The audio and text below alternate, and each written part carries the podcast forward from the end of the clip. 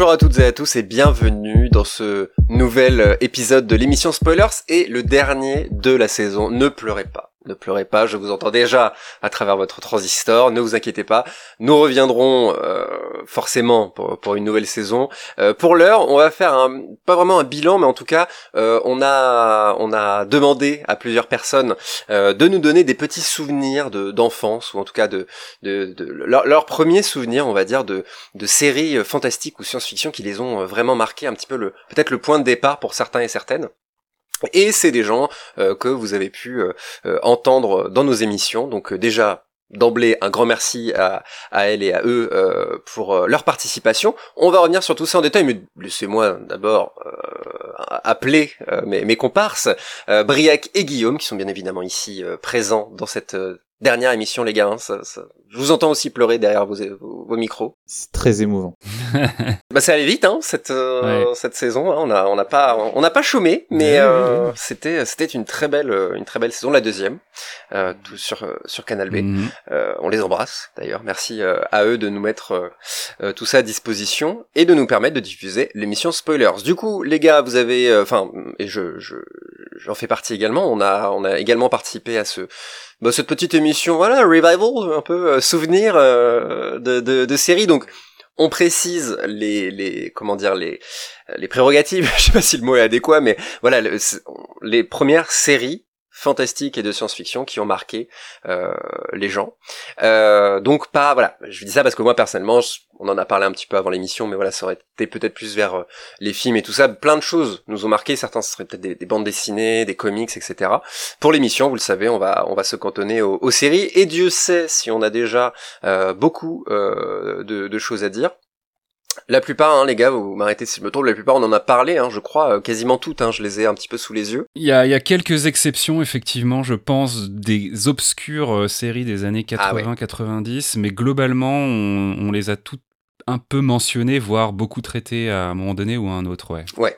Euh, moi, il y en a que je vais pas vous mentir, j'ai découvert dans quand on quand nos nos, nos confrères et consoeurs nous ont euh, envoyé leur capsule, tant mieux. Donc euh, voilà, mais en, en gros, cette émission est une une petite voilà une petite invitation au souvenir et majoritairement effectivement aux années 90. Pour commencer, on va pas aller dans les années 90, on va aller encore avant avec une petite capsule euh, que nous a envoyé euh, Guigui du cadre pop euh, qu'on embrasse qui voilà encore une fois qui avec qui on a pu euh, échanger plusieurs fois. Il nous a fait une bien belle capsule. Donc voilà on va faire un peu comme ça. On, on, va lancer les capsules et puis on va on va un petit peu y réagir par la suite. Ça vous va les gars?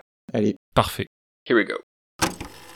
Guillaume Mathias, 6 ans, petit habitant de Moselle, pose les yeux sur une mythique émission qui revenait mais existait déjà depuis longtemps. En 1975, Guy inventait la première émission interactive de la télévision française, en permettant à chacun de voter pour sa série préférée par téléphone. Cette fameuse émission s'appelait La Une est à vous. Après des années d'arrêt, l'émission revient à partir de septembre 1987 sur TF1. Parmi les catégories de séries proposées, il y avait aventure, comédie, policier et science-fiction. Autant vous dire que le petit Guillaume priait pour que chaque samedi après-midi, sa série préférée remporte les suffrages parmi les différentes propositions. Il était régulièrement exaucé et plongea ainsi dans le monde des séries télé en entrant directement dans la quatrième dimension.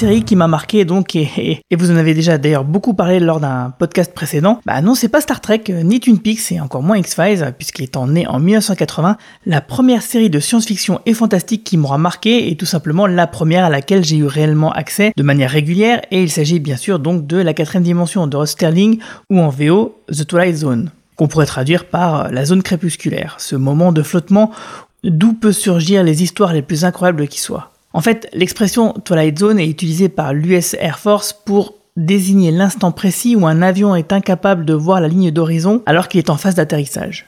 Alors si tout le monde ne sait pas qui est Guy la quatrième dimension tout le monde connaît au moins je pense, hein, même les plus jeunes d'entre nous. Il s'agit en fait d'une série d'anthologies, avec des histoires bouclées changeant de protagonistes et de contexte à chaque épisode. Il s'agissait d'histoires fantastiques et de SF sur des robots, des extraterrestres et autres concepts parfois étranges, mais à la morale toujours très pertinente. Pour ma part, j'adorais le générique qui me filait les poils, et tout comme Rod Sterling, le créateur de la série, et le scénariste de la plupart des épisodes, qui venait s'incruster dans l'histoire pour jouer au narrateur. Personne ne le voyait parmi les personnages, et il s'adressait directement aux téléspectateurs tel un démurge malin.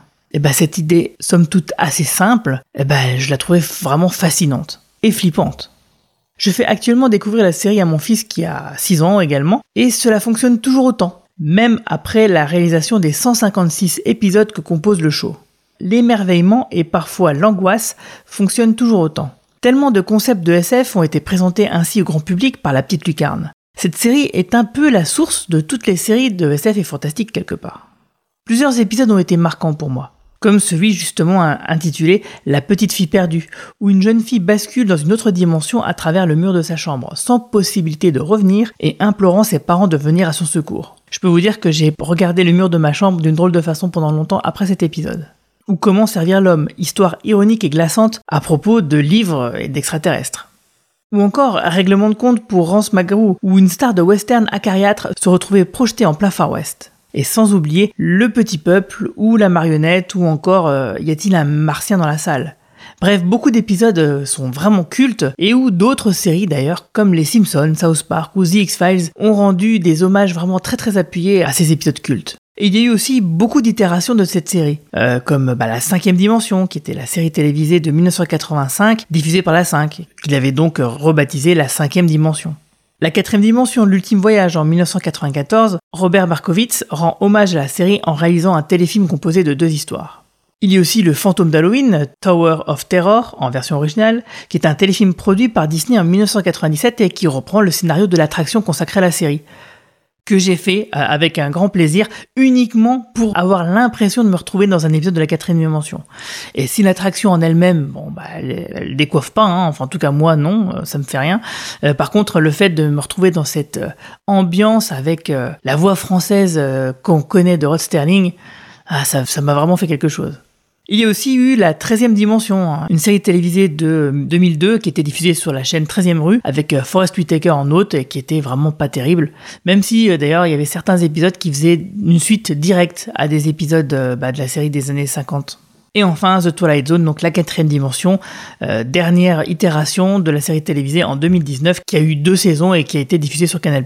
Et qui est honnête, mais bon, plutôt moyenne, quoi. Car rien ne vaudra jamais l'original ou l'adaptation cinéma, à la rigueur, euh, car en 1983, Steven Spielberg, John Landis, Joe Dante et George Miller ont rendu hommage à la série en réalisant un film composé de quatre courts-métrages, qui étaient vraiment excellents, avec euh, plus ou moins des remakes de certains épisodes cultes. Alors si vous êtes convaincu, euh, bah, je vous conseille l'excellent coffret Blu-ray du 60e anniversaire édité par CBS avec un chouette petit bouquin écrit par Martin Winkler et Alain Carazé. Et d'ailleurs ce dernier a réalisé un fantastique podcast sur la série avec sa série justement de podcasts intitulée Previously. Voilà, c'était donc la série qui m'a fait tomber dans le monde des séries télé, qui a été mon premier émoi de science-fiction et de fantastique, et depuis, je n'en suis plus jamais ressorti. Et je ne souhaiterais d'ailleurs jamais le faire finalement. Merci spoilers et à bientôt.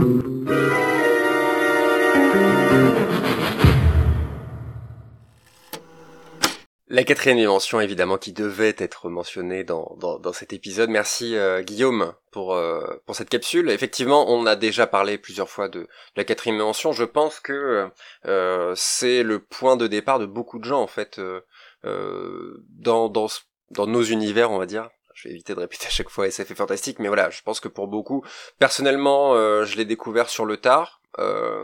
J'étais déjà, voilà, j'étais déjà euh, presque adulte, on va dire. Euh, les gars, vous, euh, quatrième dimension, c'est, ça vous rappelle, enfin, ça vous, comment dire, ça vous ramène à l'enfance ou c'est pareil, un truc que vous avez découvert plutôt récemment? Euh, Perso, j'ai jamais vraiment regardé la, quatrième dimension. C'est une série qui fait, qui manque à mon ma culture, on va dire, de séries SF et fantastique. Mais comme d'autres séries cultes, j'en ai forcément vu des petits morceaux à droite à gauche. on m'en a parlé et c'est assez marrant parce que un peu comme X Files euh, dont on parlait pendant le live avec euh, Claire Cornillon, c'est des choses qui sont à la périphérie, on va dire, euh, de nos cultures. Et moi, je sais que c'est quelque chose qui m'effrayait. Je me souviens plus de au-delà du réel, qui reprenait un petit peu le concept quoi de d'épisodes anthologiques et puis de séries comme ça euh, avec des fins très surprenantes euh, euh et voilà euh, ce genre de d'angoisse comme ça en effet qui sont reliés à l'enfance je l'associe plutôt à cette série là que à Twilight Zone où pour le coup je suis je suis passé un petit peu entre les gouttes toi, Briac, je, je, sais, je connais ton, ton énorme coffret euh, Blu-ray, si je ne m'abuse. Euh, donc toi, t'es bon fan, hein, on va pas se mentir. Oui, j'aime beaucoup. Alors moi, pareil, en fait, c'est comme toi, j'ai découvert plutôt sur le tard en, en, entendant parler, en connaissant un peu des choses, mais j'ai de toute façon notre génération, ça passait pas vraiment à la télé. Enfin, on voyait pas. Non. C'est pas une série qu'on qu'on connaissait très bien.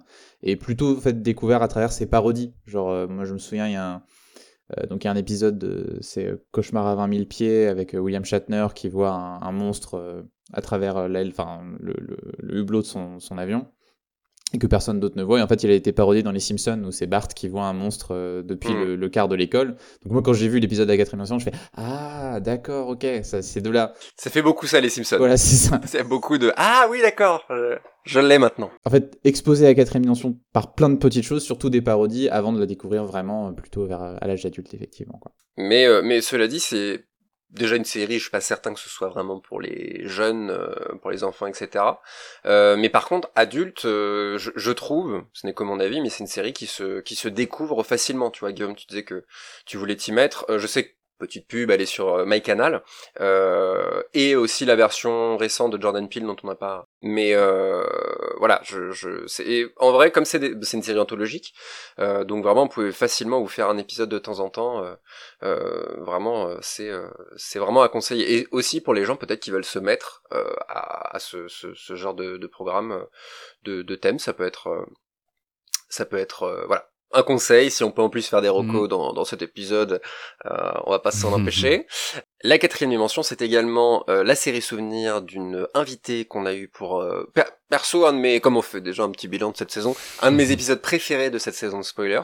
Donc loin de moi l'idée de les hiérarchiser, mais je me souviens cet épisode qui portait sur Westworld et et Shakespeare. Mm-hmm. C'était dans, dans nos locaux de Canal B d'ailleurs, euh, parce qu'après on a dû le faire à distance, bref. C'était, je crois, le dernier épisode avant justement le confinement. Exactement. Ah oui, voilà, c'était euh, dernière fois qu'on a fait un épisode tous les trois dans la même pièce. je vais chialer pour ce dernier épisode. Voilà, c'est dit, c'est dit. Euh, en tout cas, voilà, pour cet épisode-là, on avait reçu Delphine Lemonnier.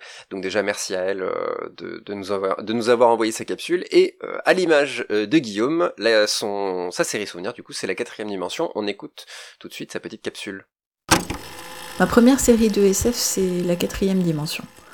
Alors il faut se projeter un peu dans le passé, on est dans les années 80, on est euh, sur TF1 dans l'émission des frères Bogdanov, et je pense que ce n'est pas un contexte complètement neutre. Euh, l'émission elle-même euh, est assez à part dans le paysage audiovisuel par son ton, par son décor futuriste, les costumes que portent les frères Bogdanov, une sorte de costume d'astronaute en tissu lamé, euh, et on est vraiment dans une esthétique euh, spatiale, futuriste et déjà presque SF. Le glissement entre le contenu euh, vulgarisation scientifique de temps X et SF de la quatrième dimension s'opère de manière extrêmement naturelle. Et je pense que ça rajoute à l'attractivité de la série, la fascination de la série. Alors j'imagine qu'on peut se poser la question pourquoi visionner cette série en fait d'emblée, quasiment immédiatement pour ses spectateurs à l'époque une série culte. Euh, et en essayant d'analyser un petit peu, je pense que c'est en partie aussi euh, à cause de sa structure. C'est une série d'anthologie, c'est-à-dire que chaque épisode présente des personnages et situations radicalement différents, sans aucun lien de continuité avec les autres épisodes. Euh, mais la forme qui est choisie pour ce faire est une forme qui allie les contraires, mélange le feu et l'eau en quelque sorte pour les spectateurs. On est à la fois sur quelque chose qui est très très euh, familier, rassurant, conventionnel. On a un narrateur, une voix off, Rod Serling, qui vient chaque semaine répéter, introduire euh, le concept de la quatrième dimension, et puis présenter l'épisode individuel, le personnage et la situation. À la fin de l'épisode, la voix off revient pour euh, refermer l'épisode, laisser le personnage dans la quatrième dimension et ramener le spectateur à l'ici et maintenant de son visionnage. Donc dès la deuxième fois, euh, on a compris que c'est une formule et on sait à quoi s'attendre. C'est très rassurant, très routinier, très rituel. Et en revanche, euh, le contenu des épisodes, lui, est totalement explosif, totalement inattendu, renouvelé, à chaque fois au niveau à la fois de l'histoire, les personnages et ce qui leur arrive, mais aussi très fréquemment euh, fait exploser euh, les cadres du récit. C'est-à-dire que on va bien au-delà d'un simple récit euh, de science-fiction classique. On est sur des éléments qui viennent bouleverser les éventuelles attentes du spectateur, qui viennent questionner la posture dans laquelle se trouve le spectateur, qui viennent complexifier les niveaux d'analyse et d'interprétation euh, de ce récit et euh, ses niveaux de signification. Et je pense que c'est vraiment cet alliage-là, ce mélange-là, qui fait tout le sel, tout le, goût, toute l'attractivité de cette série. Euh, ça n'est pas juste une série de SF, c'est une série qui vient jouer sur tous les ressorts possibles des récits et qui vient euh, jouer avec le spectateur et inviter le spectateur à réfléchir, à douter, à questionner euh, la manière dont l'histoire lui est racontée, aussi bien qu'à se plonger dans l'histoire qui lui est racontée. Et euh, en tout cas pour moi, à l'époque, c'est une révélation totale. c'est la découverte que la télévision peut être cet objet narratif complexe. Alors évidemment, je ne me formule pas les choses dans ces termes-là, euh, mais euh, je suis émerveillée par euh, la richesse de ces épisodes et la manière dont je peux toujours réfléchir et chercher d'autres choses derrière, comprendre comment ils ont été construits et m'interroger sur ce à quoi la personne qui a construit ce récit veut m'amener en tant que spectateur euh, Est-ce que ça m'apprend sur la manière dont je regarde d'autres types euh, d'émissions et d'autres types de récits télévisuels. Euh, donc voilà, c'est pour moi ça la marque de fabrique de la quatrième dimension et c'est quelque chose qui, qui me suit encore, c'est quelque chose qui est toujours avec moi. Je pense que c'est en grande partie grâce à la quatrième dimension que j'ai trouvé le goût euh, de l'analyse du récit et des récits complexes, que ce soit les récits télévisuels ou les récits tout court. Euh, donc une très très belle découverte euh, grâce à l'ASF racontée à la manière de la quatrième dimension.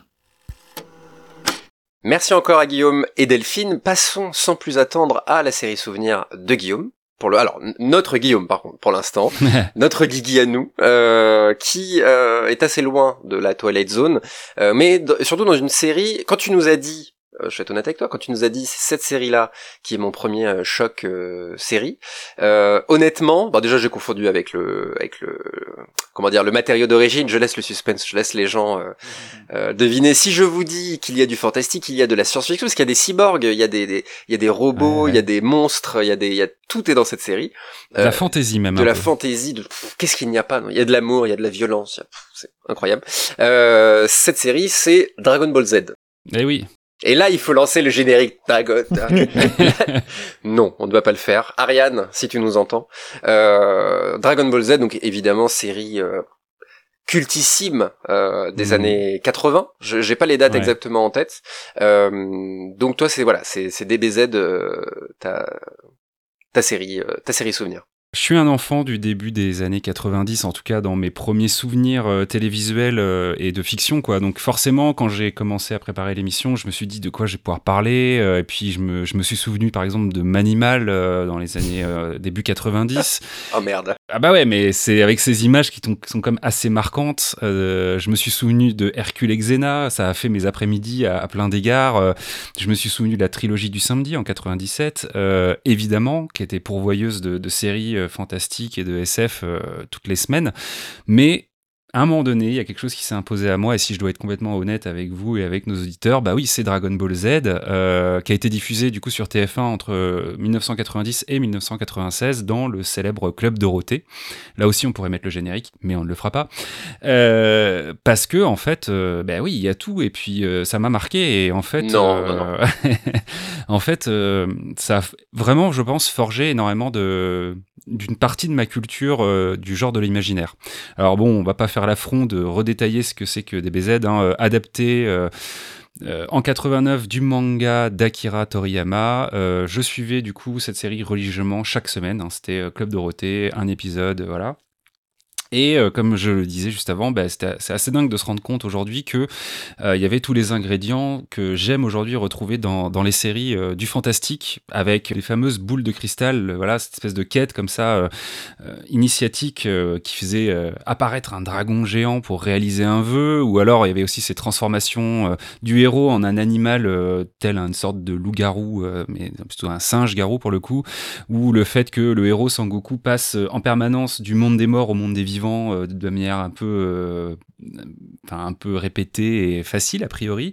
Euh, de la SF, évidemment, énormément de SF avec des extraterrestres. Tout n'est qu'extraterrestre. Au bout d'un moment, plus on avance dans la série, plus on se, rend compte que tout n'est qu'extraterrestre ou presque, avec euh, notamment Freezer, ce méchant emblématique, euh, et plein de concepts euh, liés à la manipulation du voyage temporel ou de, de bulles temporelles dans lesquelles les héros s'enferment pour s'entraîner. c'est vrai, ça aussi j'avais oublié. Mais oui, c'est concept génial quoi. Et, et tout ça, ça m'a vachement parlé. Il y avait aussi du super-héros, hein, quelque part dans DBZ. Je veux dire, ces gens qui tout d'un coup se transforment tels des Hulk en surhommes euh, et d'ailleurs, le fils du héros, euh, Sangohan, aura un temps dans la série un costume de super-héros et une identité secrète euh, pour justement camoufler ses, son, héritage. C'était comment déjà son nom? Super Saiyaman, un truc comme ça? Je sais plus le nom. Ouais, Briac hoche de la tête. C'est un truc comme ça, ouais. Il y a les Side by Men, mais c'est complètement autre chose, je sais plus. Mais j'ai sa tenue, euh, en tête. Euh. oui, oui, avec une cape et tout. Enfin, vraiment, il y avait tout l'attirail, quoi. Euh, donc, c'est vraiment une œuvre somme, en fait, quand on regarde. Et ça a fait germer en moi énormément d'intérêts divers pour bah, plein de thématiques. Et puis, évidemment, quand on est jeune, il y a un truc qui marque, c'est la violence graphique des combats et de ce qui se passe sur, pour, pour nos héros. Et qui, évidemment, bah, voilà, laisse des traces dans nos souvenirs euh, comme le disait Guigui à la précédente capsule, il y a des moments où, voilà, euh, un peu tout seul, on se souvient de certaines scènes et on, frémit un petit peu. Euh, d'ailleurs, la série avait fini par être déprogrammée par le, par le Club Dorothée en 96 suite à une campagne de signalétique qu'avait mis en place le CSA à destination de la jeunesse parce qu'elle avait jugé la série sadique et, violente. Et, et du coup, bah, je, je, crois me souvenir qu'on n'avait pas vu la fin de la série au Club Dorothée. et cette fin ben, en fait, je l'ai découvert euh, par l'intermédiaire d'un cousin qui, lui, avait les mangas. Et ça a été une autre de mes, euh, de mes révélations entre guillemets ça a été de se dire ah mais en fait cette série elle a adapté d'un bouquin quoi. Elle a adapté de, manga. Et ça a aussi creusé tout un pan de euh, du petit mythe que je créais autour de la série parce que je me disais mais en fait c'est presque un peu euh, comme un archéologue quoi qui découvre la source de quelque chose qu'il apprécie et de se dire mais en fait ah il y a tous les enfin il y a tous les, les, mangas que je pourrais peut-être lire et j'apprendrai des trucs autres ou ça sera peut-être un peu différemment enfin différent. Euh, et ça ça avait été vachement aussi marquant je me souviens à la découverte de l'origine du fait que oui, cette série était une adaptation et derrière, bah, j'ai compris que beaucoup de choses étaient une adaptation d'un matériel euh, original autre. Euh, et d'ailleurs, je me souviens très bien aussi qu'à l'époque, avec un très bon ami à moi, donc là on parle un fin CM2, début 6e, donc je, salue Flo s'il nous écoute et qui passe par là, qui a vraiment, qui m'a amené à beaucoup développer mon, le plaisir que j'avais de dessiner c'est un, truc que j'ai eu envie de faire à un moment donné, euh, dessinateur euh, comme métier, et ça a été beaucoup lié à DBZ où je me souviens que je redessinais euh, les personnages de, la série. Et d'ailleurs, je me souviens encore assez souvent aujourd'hui d'un Trunks. Alors, Trunks, c'est un de ces héros qui vient du futur pour prévenir les, les personnages qu'il va se passer quelque chose de grave. Alors, déjà, tu dis Trunks, hein. Parce qu'on dit, on dit quoi? On dit trunk. On dit trunk. Non, mais c'est parce que ça fait ah partie des débats. Voilà, c'est ça. Krillin je le dis à l'ancienne, tu vois. Et, je me souviens encore vachement euh, en me disant, ouais, il était trop trop bien fait, quoi. Alors que ça se trouve, je le verrais aujourd'hui, je me dirais, ouais, non, pas ouf en fait. Donc euh, voilà, tout ça mis bout à bout fait que, euh, comme plein de monde hein, dans les années 90, je pense que c'est pas non plus ultra original, mais DBZ a vraiment forgé une partie de mon imaginaire et de mon intérêt pour bah, les mondes justement de l'imaginaire, de la fiction. Parce que en plus DBZ repousse en permanence euh, les frontières de son propre univers. C'est-à-dire que euh, plus on avance dans la série, plus on se rend compte que l'univers est de moins en moins, enfin, de plus en plus grand. On, part de la planète pour aller dans l'espace. On se rend compte qu'il y a d'autres antagonistes de plus en plus grands, de plus en plus méchants, etc.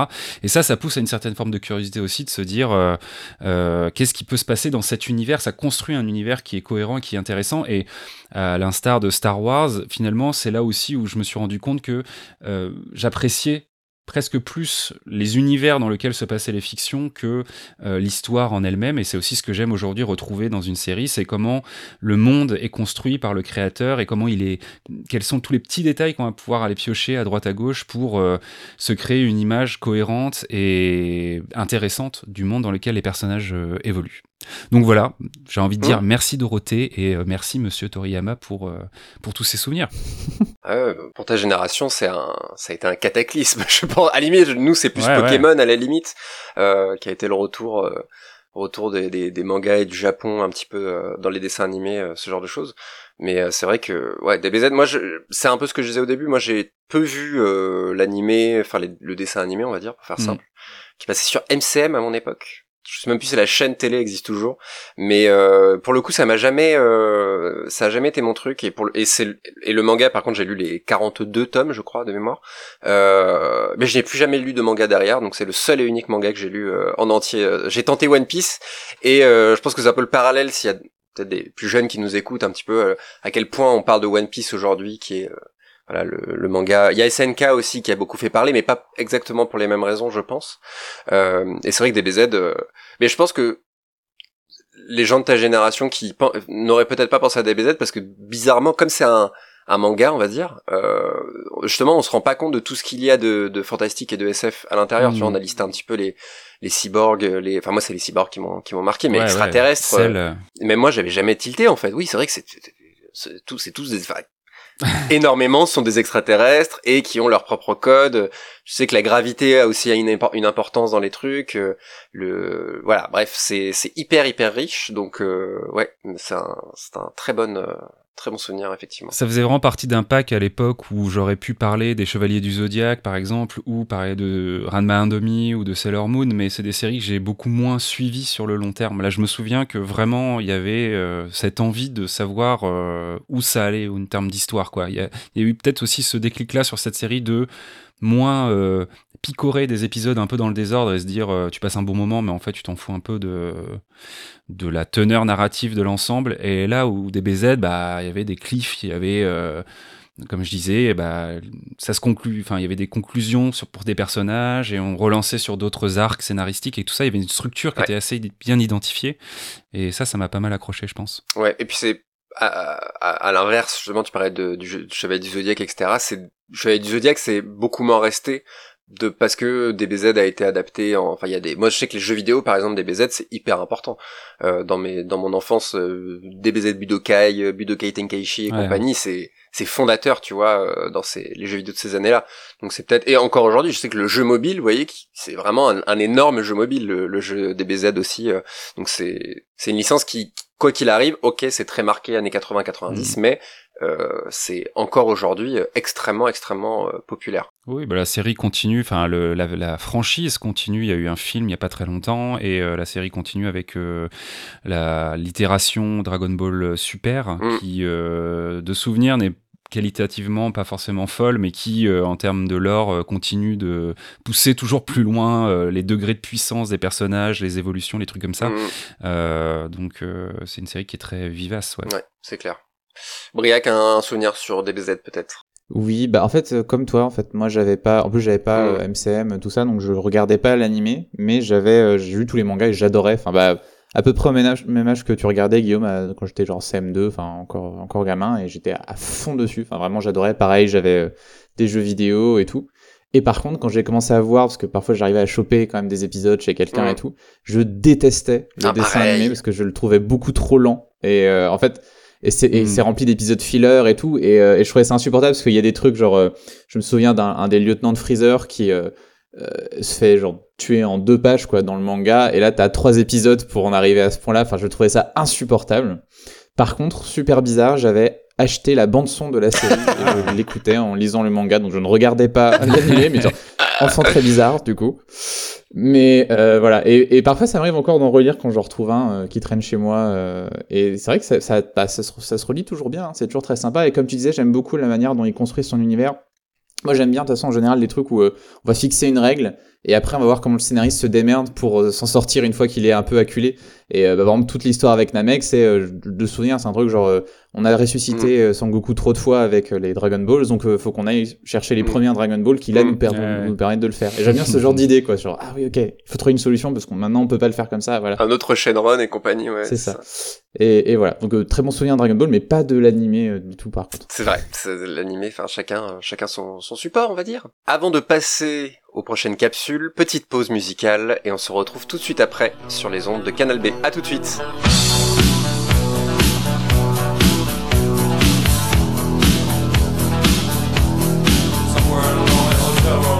Guy starting to realize that eternal fate has turned its back on here. It's 2 a.m. It's 2 a.m. It's 2 a.m. The fear is gone. If you're in, the gun's still warm.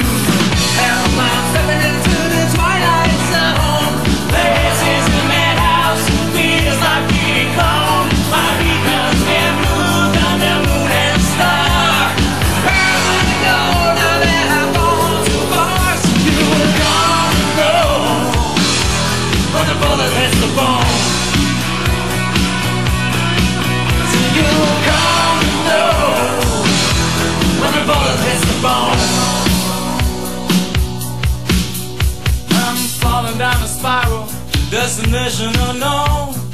Double cross messenger All alone. Can't get no connection Can't get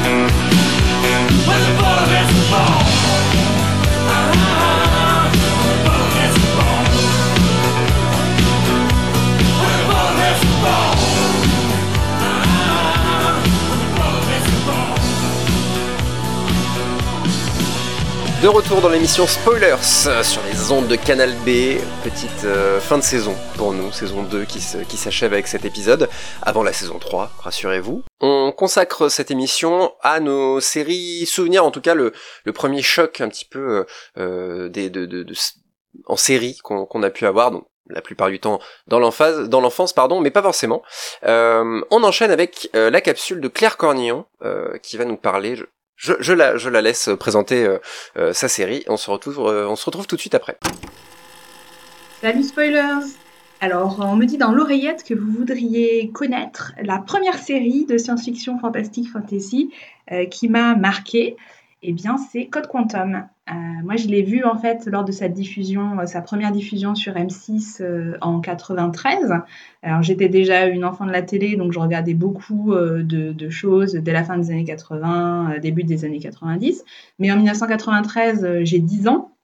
Et je regarde donc Code Quantum, et là, c'est vraiment un, tournant pour moi parce que c'est la première série dont j'ai vraiment conscience d'être fan, en fait.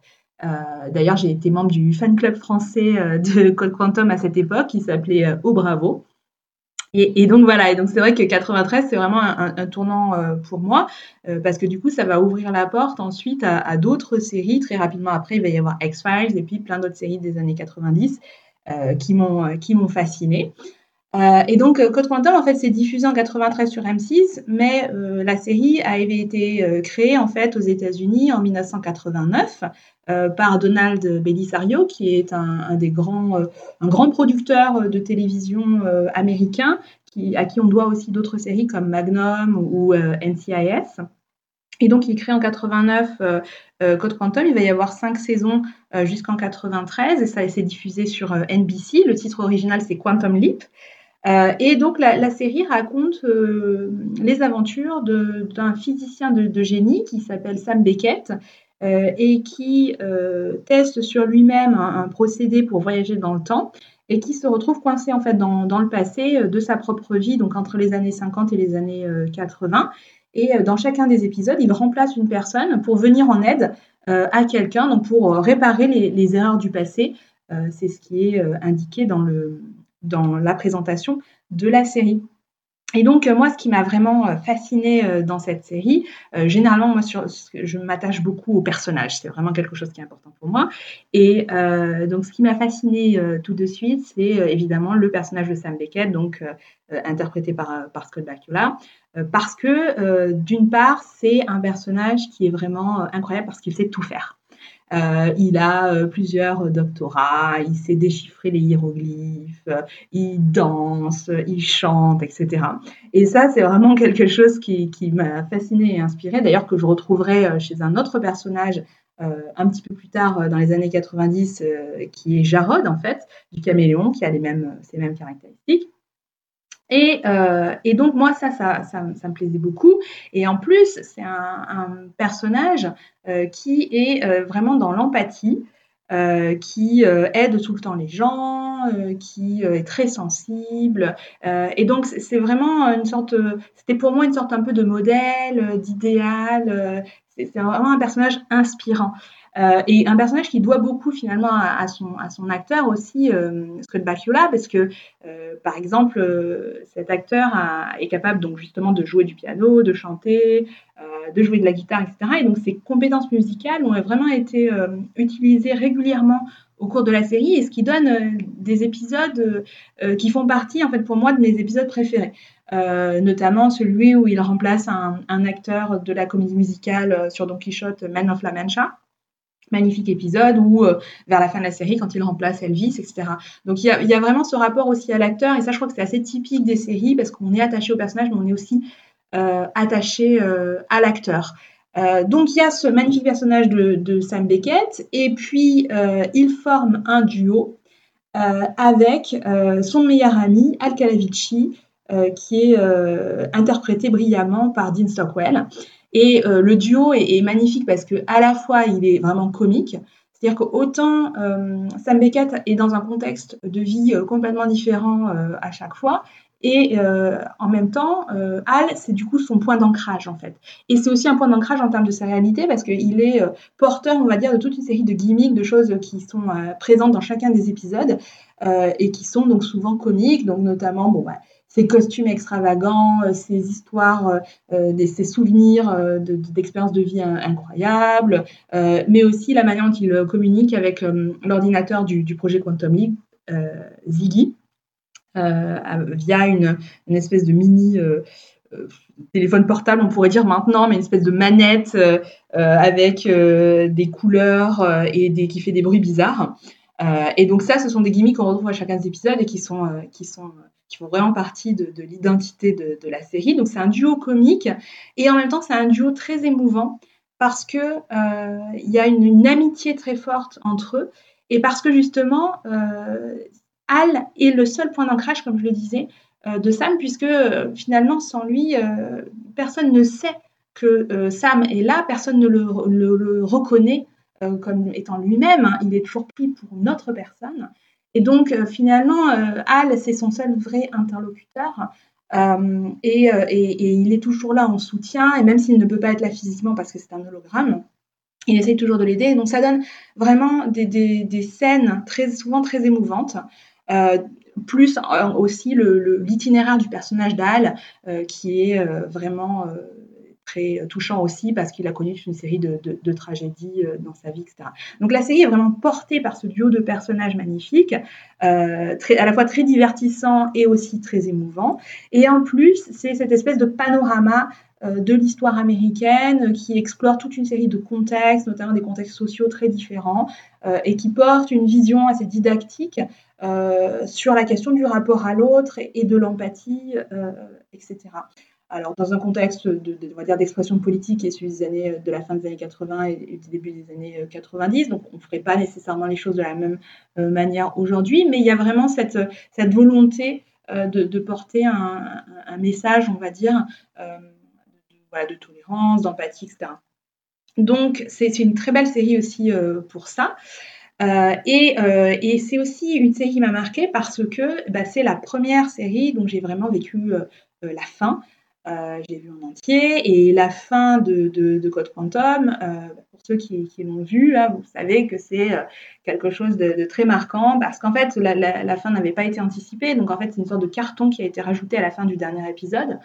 Alors il, faut dire que le, dernier épisode fonctionne très bien comme fin, euh, mais euh, la fin réelle, donc le carton et ce qu'on nous dit sur, sur euh, l'évolution de, de, ce que vont devenir les personnages, est quand même très mélancolique, douce amère. C'est vraiment, voilà, c'est un peu un choc émotionnel la, fin de, de, Code Quantum pour tous ceux et celles qui, qui l'ont vu. Et donc je m'en souviens vraiment très bien.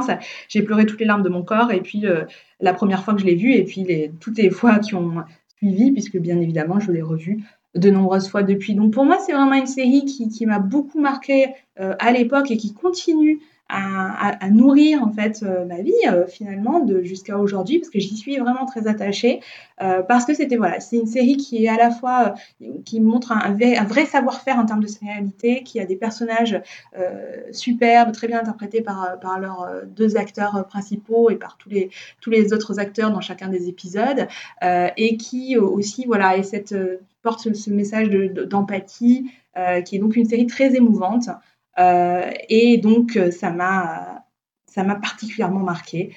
Euh, et il y en a eu bien d'autres après, bien évidemment, mais pour moi, tout a commencé avec Code Quantum. Salut spoilers Merci Claire pour cette petite capsule sur Code Quantum, du coup, que je n'ai pas vu, que je ne connais pas du tout, du tout, du tout. Je suis désolé. Guillaume, en revanche, tu as quelques petites petites infos du coup sur sur Code Quantum bah, Des infos, je sais pas. En tout cas, un, souvenir, euh, oui, euh, ça fait partie de ces séries euh, qui étaient diffusées en, France, si je me trompe pas. justement, c'est dimanche après-midi, un peu pluvieux, et qu'on aimait regarder comme ça du coin de l'œil. En tout cas, c'est la première sensation que j'ai de, cette série. Et puis ce, ce concept à la fois simple, mais bah, pour le coup très... Enfin, en fait, ce qui était marquant, enfin, oui, marquant et, et, et marqué, c'est que du coup, Code Quantum, c'est une série SF, mais seulement au début et à la fin, quoi. Et dans le concept. Puisque, du coup, à chaque fois, le, personnage, finalement, euh, à la fin de l'épisode, se réincarne dans un autre, et, euh, voilà, quoi. Donc, il y avait cette trame comme ça, et ça rejoint un petit peu une série que, dont va parler un autre invité qu'on a un peu plus tard dans l'émission, j'en reparlerai peut-être à ce moment-là, voilà, c'est ça, euh, et qui euh, se joue comme ça euh, de son concept, mais qui dans le cœur de, de l'épisode va pas forcément avoir de la grosse SF, du gros fantastique et tout ça quoi. Donc déjà c'était assez marrant, il y avait un côté très intrigant de ça, je trouve. Et moi ce que j'ai aimé aussi, c'est peut-être été mon premier rapport à ça dans le contexte de la série, c'est qu'il y avait un côté un peu méta euh, dans, dans Code Quantum euh, régulièrement, parce que on il y avait des épisodes qui étaient totalement de fiction, on va dire, avec des, des héros, voilà, et des épisodes où euh, on avait des personnages célèbres, en fait. On se rendait compte qu'on croisait, je crois de mémoire en tout cas, notamment un jeune Spielberg, par exemple, et, et je trouvais que c'était intéressant aussi ce parti pris que de voyage dans le temps et les époques permettait comme ça tout d'un coup de redécouvrir enfin ou en tout cas de voir l'histoire d'un certain prisme et euh, d'avoir un peu ce truc de euh, ah mais ça se trouve en fait l'histoire s'est passée comme ça peut-être à cause justement du héros de de Code Quantum quoi ce hmm. que fera euh, et ce que fait aujourd'hui, et peut-être qu'on peut y voir comme ça une héritière à la série euh, Legends of Tomorrow. Eh oui, alors attention. Ah, ah ils font ça Le Arrowverse est de retour chez Spoilers. Non, mais oui, parce qu'ils voyagent dans le temps et euh, ils, se permettent de temps en temps comme ça de rencontrer des personnages euh, célèbres. Je crois que dans, une, dans la dernière saison, ils rencontrent George Lucas, par exemple. On pourrait y voir un clin d'œil. Bah, voyons. mais voilà, après, Doctor Who le fait aussi très très régulièrement. Oui, voilà, c'est un petit peu où je me permettrais d'être un peu plus mesuré. Peut-être que est la première série à l'avoir fait. Cela dire, voyager dans le temps, enfin, au moyen de, du plot de la série permet ça. Doctor Who l'a beaucoup fait. Surtout de rencontrer un personnage célèbre dans Doctor Who. Il y a, en tout cas sur sa nouvelle itération là depuis 2005, chaque saison comporte au moins un épisode où il y a une rencontre avec un personnage très célèbre euh, qui a changé euh, le paradigme d'une société, voilà. Bah écoutez, euh, on vous conseille, euh, on vous conseille euh, Code Quantum un petit peu si vous êtes féru de voyage temporel, etc. Tout ça pour entendre le fameux ah bravo de chaque fin d'épisode, très célèbre. On va enchaîner avec la série de Paco Thielman, qui voilà, qu'on a également eu la chance d'avoir dans l'émission Spoiler sur sur Watchmen, qui voilà une des séries que personnellement j'ai découvert grâce à Spoilers. Je sais pas, je sais pas si j'aurais regardé euh, peut-être aussitôt euh, cette série-là. Ce n'est pas Watchmen, sa série, sa série euh, souvenir. Je vais tout l'épisode, je vais chercher le bon mot. sa série, sa série marquante. Je, encore une fois, je vais vous la laisser découvrir et puis on, on va en, en, discuter tout de suite après. Bonjour spoilers, alors, euh, je réponds à la petite enquête sur euh, la série, la première série de science-fiction fantastique, fantasy, qui m'est fasciné. Et je pense que ce ne serait pas mentir que de dire que c'est le prisonnier. Bon, la première que j'ai vue, mais j'étais beaucoup plus petit, c'était la quatrième dimension. Et elle m'a beaucoup plu, mais elle m'a moins marqué parce que j'ai moins de souvenirs de ça et je vois moins ce que j'en aurais fait, ce qu'elle aurait impliqué par la suite, etc. Tandis que le prisonnier, c'est très clair, c'est très net. Euh, c'est la première fois que je voyais une série à la télévision où je me disais euh, il faut que je comprenne, euh, c'est important, je dois regarder ça. C'était sur M6. C'était quand j'avais 16 ans. c'est passé une fois par semaine. Après quoi, et c'est la première fois que ça m'est arrivé pour une série, après quoi, lorsque c'est sorti en VHS, j'ai acheté les VHS. mais déjà pendant que ça passait, je l'enregistrais et dans la mesure du possible, je l'ai enregistré et j'ai revu. Et j'ai essayé de comprendre et je me suis, ça m'a intrigué et je me disais que c'était riche et vaste et qu'il y avait beaucoup de choses dans le prisonnier, beaucoup plus de choses dans le prisonnier qu'on pouvait imaginer. Ça me, ça m'a stimulé ça m'a impliqué. Et ça, c'était, euh, oui, quelques, quelques mois euh, avant Twin Peaks. Donc, il y a eu vraiment basculement ou une, conjonction plutôt peut-être entre une série du passé qui était rediffusée à la télévision et une série moderne qui passait à ce moment-là, qui passait en direct. Et l'une comme l'autre m'ont fasciné, et l'une et l'autre sont les premières que j'ai vues, et sur lequel euh, j'ai acheté des livres aussi, parce que Le Prisonnier, il y avait ce livre de Alain Carazé, euh, et euh, je suivais les émissions de Alain Carazé et Jean-Pierre Dionnet sur le câble, je pense que c'était sur Canal Jimmy, Destination série, inspiré du nom de la série initiale de Patrick McGowan, Destination Danger. Et Le Prisonnier était un peu la série symbole de ce qu'une série pouvait faire. Je pense que vous connaissez tous Le Prisonnier. Si c'est pas le cas, si vraiment il y a quelqu'un qui écoute Spoiler TV et qui a jamais vu Le Prisonnier, dans un premier temps, je dirais mais regardez-le, je pense que vous ferez votre avis. Dans un deuxième, bon bah je vais pitcher rapidement Le Prisonnier quand même pour les gens qui l'ont pas vu. Donc c'est une série qui se passe, euh, on sait pas où, on sait pas comment, on sait pas pourquoi, sur une île. Un ancien euh, agent euh, des services de Sa Majesté se réveille dans cette île après avoir essayé de démissionner.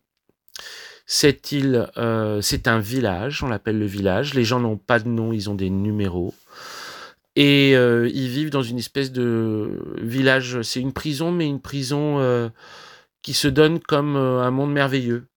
Une espèce de monde un peu Walt Disney, un monde un peu, un peu féerique, mais ils peuvent pas en sortir, c'est tout. Et puis surtout, en fait, en gros, s'ils veulent en sortir ou s'ils veulent, s'ils veulent un changement dans leur vie, il faudrait qu'ils donnent des informations, qu'ils expliquent des choses qu'ils n'ont pas voulu dire euh, à leur chef. Et donc pour ça, ils sont euh, régulièrement euh, confrontés à différents types de manipulations mentales, psychologiques, mais des choses un peu faux folles, du genre on va mettre son cerveau dans le corps de quelqu'un d'autre, on va le projeter ici, on va le projeter là, etc. Enfin bon, c'est des scénars qui sont ou des scénars politique ou des scénarios de science-fiction, et avec, avec cette dimension euh, assez étrange. À l'époque, on disait c'est une dimension surréaliste. Je ne sais pas si ça a beaucoup de sens de dire ça. Mais par exemple, le, le gardien de l'île, la police de l'île est, effectuée par une espèce de boule blanche qui se met à sauter, à bondir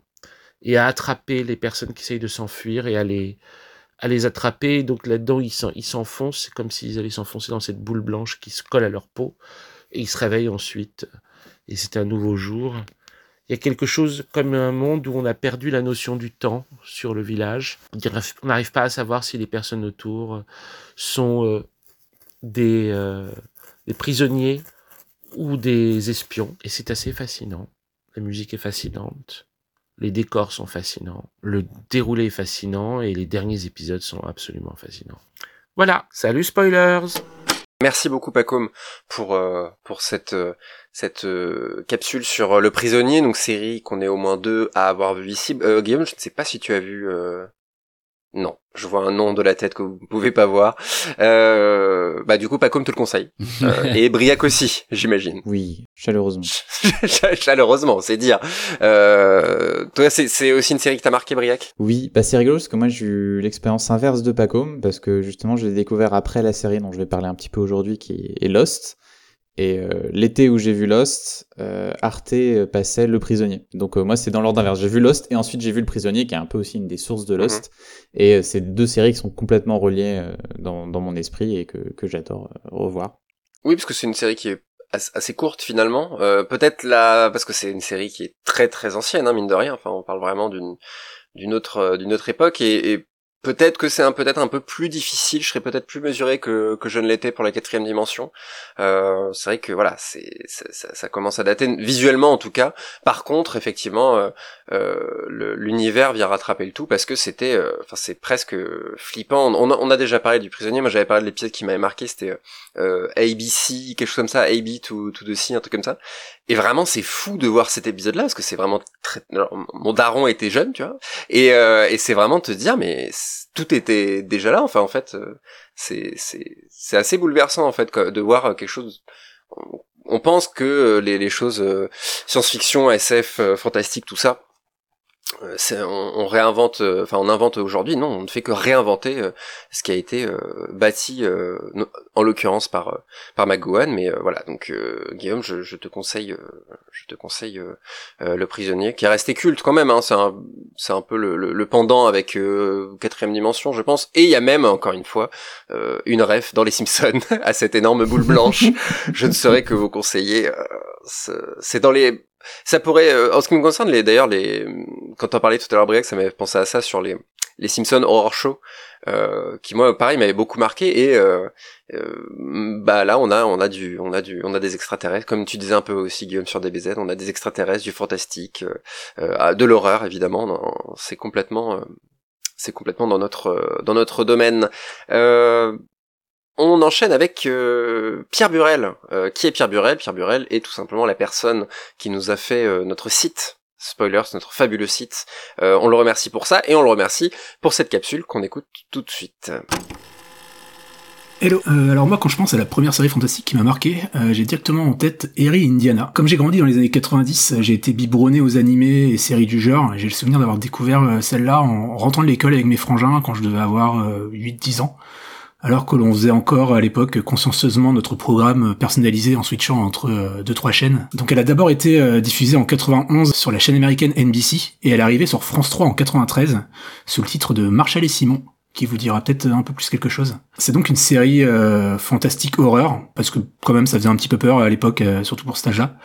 de 19 épisodes d'une vingtaine de minutes où l'on suit les aventures de Marshall, un ado qui vient d'aménager avec sa famille euh, dans la ville fictive d'Erie en Indiana. Donc Erie voulant dire sinistre, étrange, donc ça donne un petit peu le ton. Donc il est accompagné de son ami Simon et il va euh, enquêter sur euh, des événements bizarres se déroulant dans sa ville en revisitant diverses légendes urbaines. Par exemple, le voisin de Marshall ressemble beaucoup trop à Elvis. la famille d'à côté a accédé à l'immortalité grâce à des tupperwares géants dans lesquels ils dorment le soir. Et le distributeur de billets du coin, inventé par le père de Marshall, est conscient. Donc la série s'ancre complètement en fait dans son époque et rappelle euh, d'autres euh, d'autres séries contemporaines comme Fais-moi peur, Cher de poule, qui sont sorties pourtant après, ou encore euh, la encore plus méconnue et encore plus bizarre série australienne Run the Twist, les twists en français, qui m'a un peu rappelé ça, ou même les contes de la crypte pour enfants du coup. Et elle s'inspire aussi beaucoup forcément de Twin Peaks et de Twilight Zone. Voilà pour le name dropping, ça c'est fait. Mais elle a surtout la particularité d'avoir eu comme consultant créatif Joe Dante, à qui on doit Grimlims, Explorer et l'aventure intérieure, qui a en plus réalisé une partie des épisodes, si c'est si ce n'est les meilleurs en plus, euh, comme euh, le pilote par exemple. Et ça, c'est vrai que c'est cool, on ressent vraiment sa patte. Euh,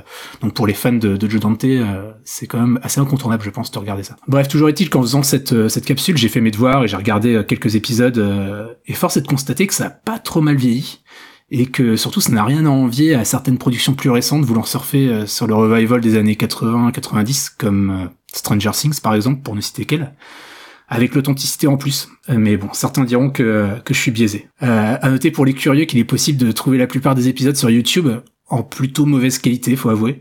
Mais rien que pour regarder le générique, ça vaut le coup d'œil et peut-être que ça rappellera à certains euh, des souvenirs. Donc voilà, merci à, Spoilers pour cette opportunité de redécouvrir euh, et peut-être de faire découvrir cette, cette petite Madeleine de Proust, pour moi en tout cas, plutôt méconnue je pense. Donc voilà, ciao Merci Pierre pour euh, pour cette capsule en Erie Indiana. Donc personnellement que j'ai découvert euh, tout simplement quand tu nous as envoyé cette capsule Pierre. Voilà vraiment. Donc euh, tu peux te targuer de de m'avoir fait découvrir l'existence de, de cette série. Et j'imagine à nos auditeurs et auditrices. Briac donc toi tu, tu tu as le DVD mais tu n'as pas vu la série. C'est ça c'est ce que tu nous disais.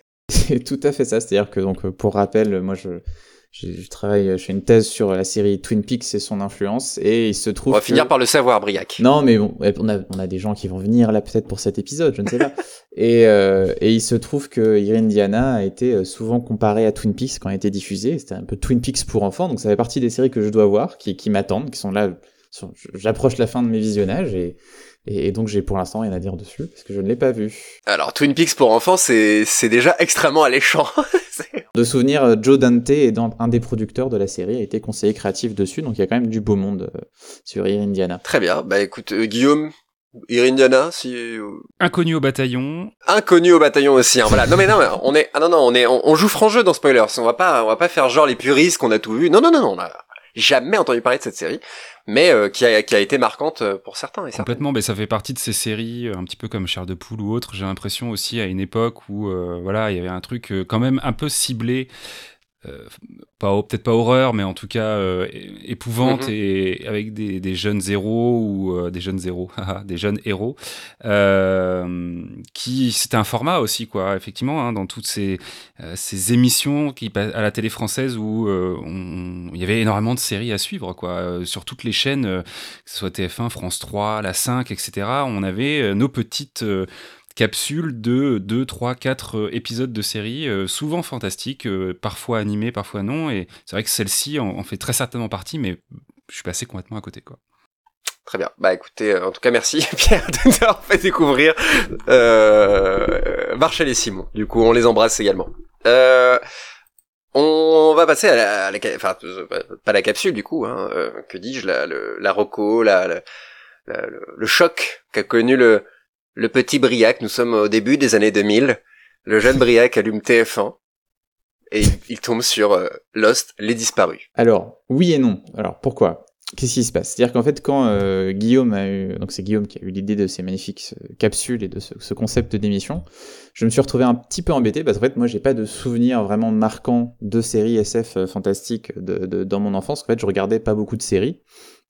Alors, parfois, de temps en temps, j'ai des souvenirs d'avoir vu un peu euh, Stargate SG1, euh, du Buffy, des choses comme ça. Mais euh, Buffy, par exemple, je suis devenu fan beaucoup plus tard quand je l'ai revu. C'est vraiment, je chopais des épisodes le soir, parfois en rentrant de l'école, mais c'est pas quelque chose qui m'a marqué ou qui a joué dans mes goûts. en particulier, ou même j'ai aussi souvenir de quelques quelques animés, hein, quand on parlait, tu parlais de DBZ, moi c'était plus Full Metal Alchemist, des choses comme ça. Je regardais à l'époque. Oui, mais t'étais déjà un peu vieux, quoi. Bah non, j'avais, je sais pas, 9 ans, 10 ans, ah comme ça. Mais, euh, mais pareil, c'est pas forcément quelque chose qui m'a qui a construit mon goût ou mon rapport aux séries. Euh, en fait, j'accrochais pas particulièrement aux séries, je regardais pas des saisons entières, euh, j'attendais pas particulièrement. Et par contre, ça, c'est quelque chose qui est venu plus tard, euh, quand j'avais 13-14 ans, euh, avec Lost, que j'ai regardé. Là, alors moi j'avais vu effectivement quelques épisodes à la télé, mais dans le désordre, donc j'accrochais pas non plus. Hein. C'est, Lost, c'est vraiment pas une série que tu peux choper et, voir comme ça.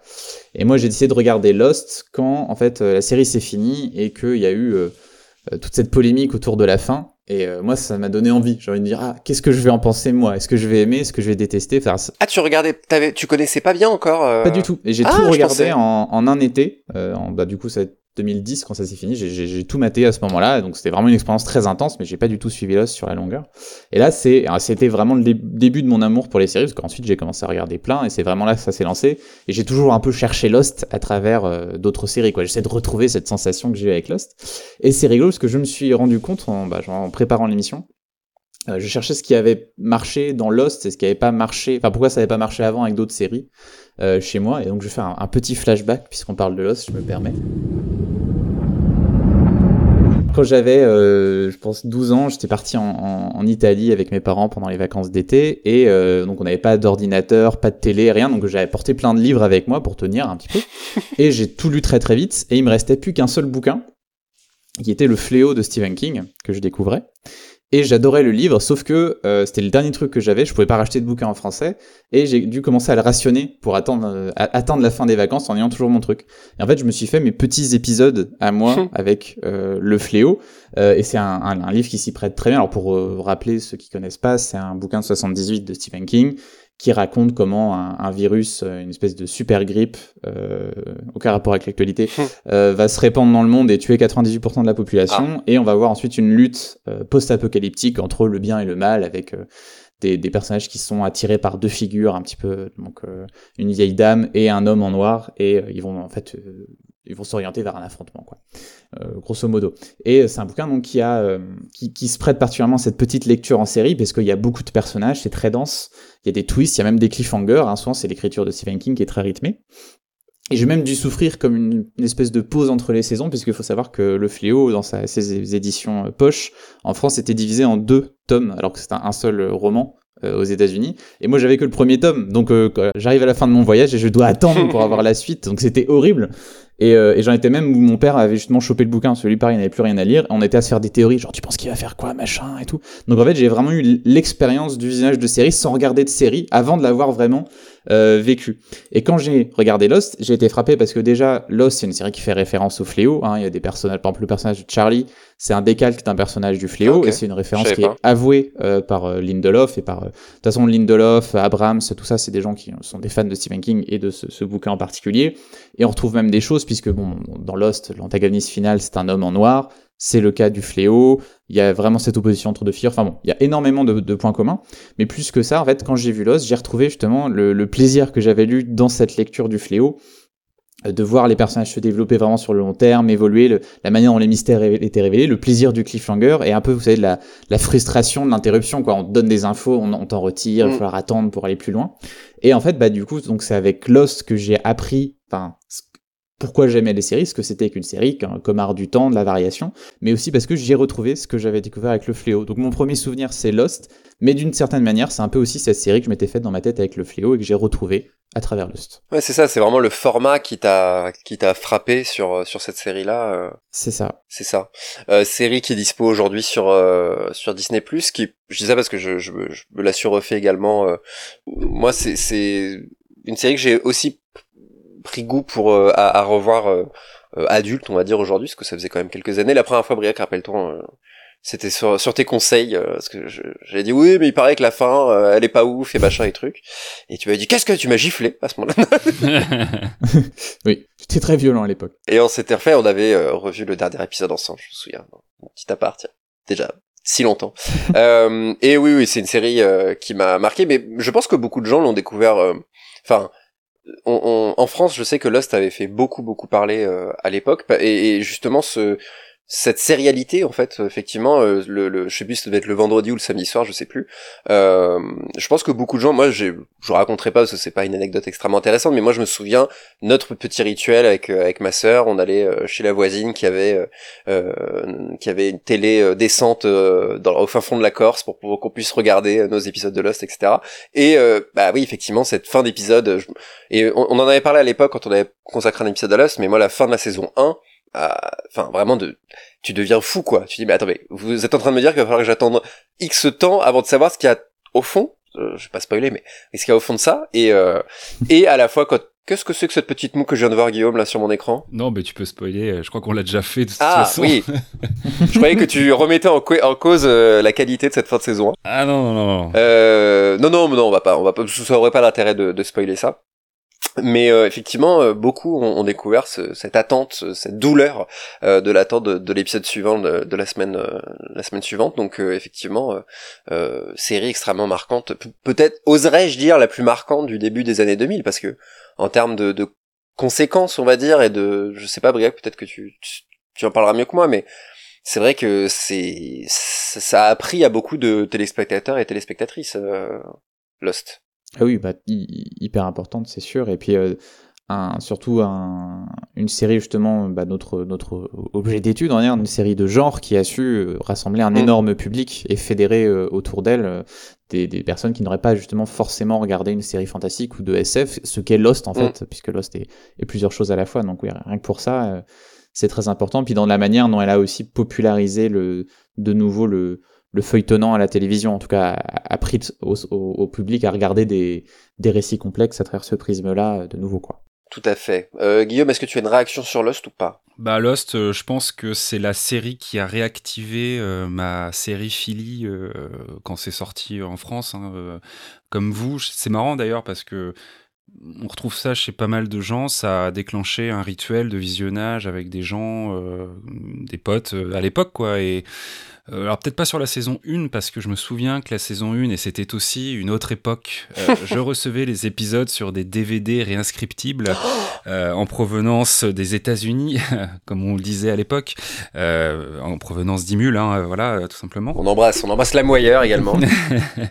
donc c'était tout un délire quoi, clairement, et parce que ouais, il y a eu la trilogie du samedi pendant des années, et puis à un moment donné, j'ai comme un trou noir de visionnage. Je me souviens pas particulièrement euh, de séries marquantes euh, de mon côté. Je crois que le jeu vidéo avait pas mal rempli cette petite case-là. Et, Lost a fait partie vraiment de ces séries qui ont réactivé ce truc-là et qui, euh, depuis, m'ont pas, m'ont pas lâché. Quoi. Donc, ouais, ouais, hyper importante aussi dans mon appétence et dans tous ces créateurs, que ce soit ben, les scénaristes, euh, le, les compositeurs, etc., qui depuis ont fait des choses et que je suis euh, euh, sur les films ou les séries qui peuvent produire aussi. quoi. Donc un, super début de tout ça. c'est marrant parce que dans mes souvenirs, Trilogie du samedi et Lost, c'est pas si éloigné.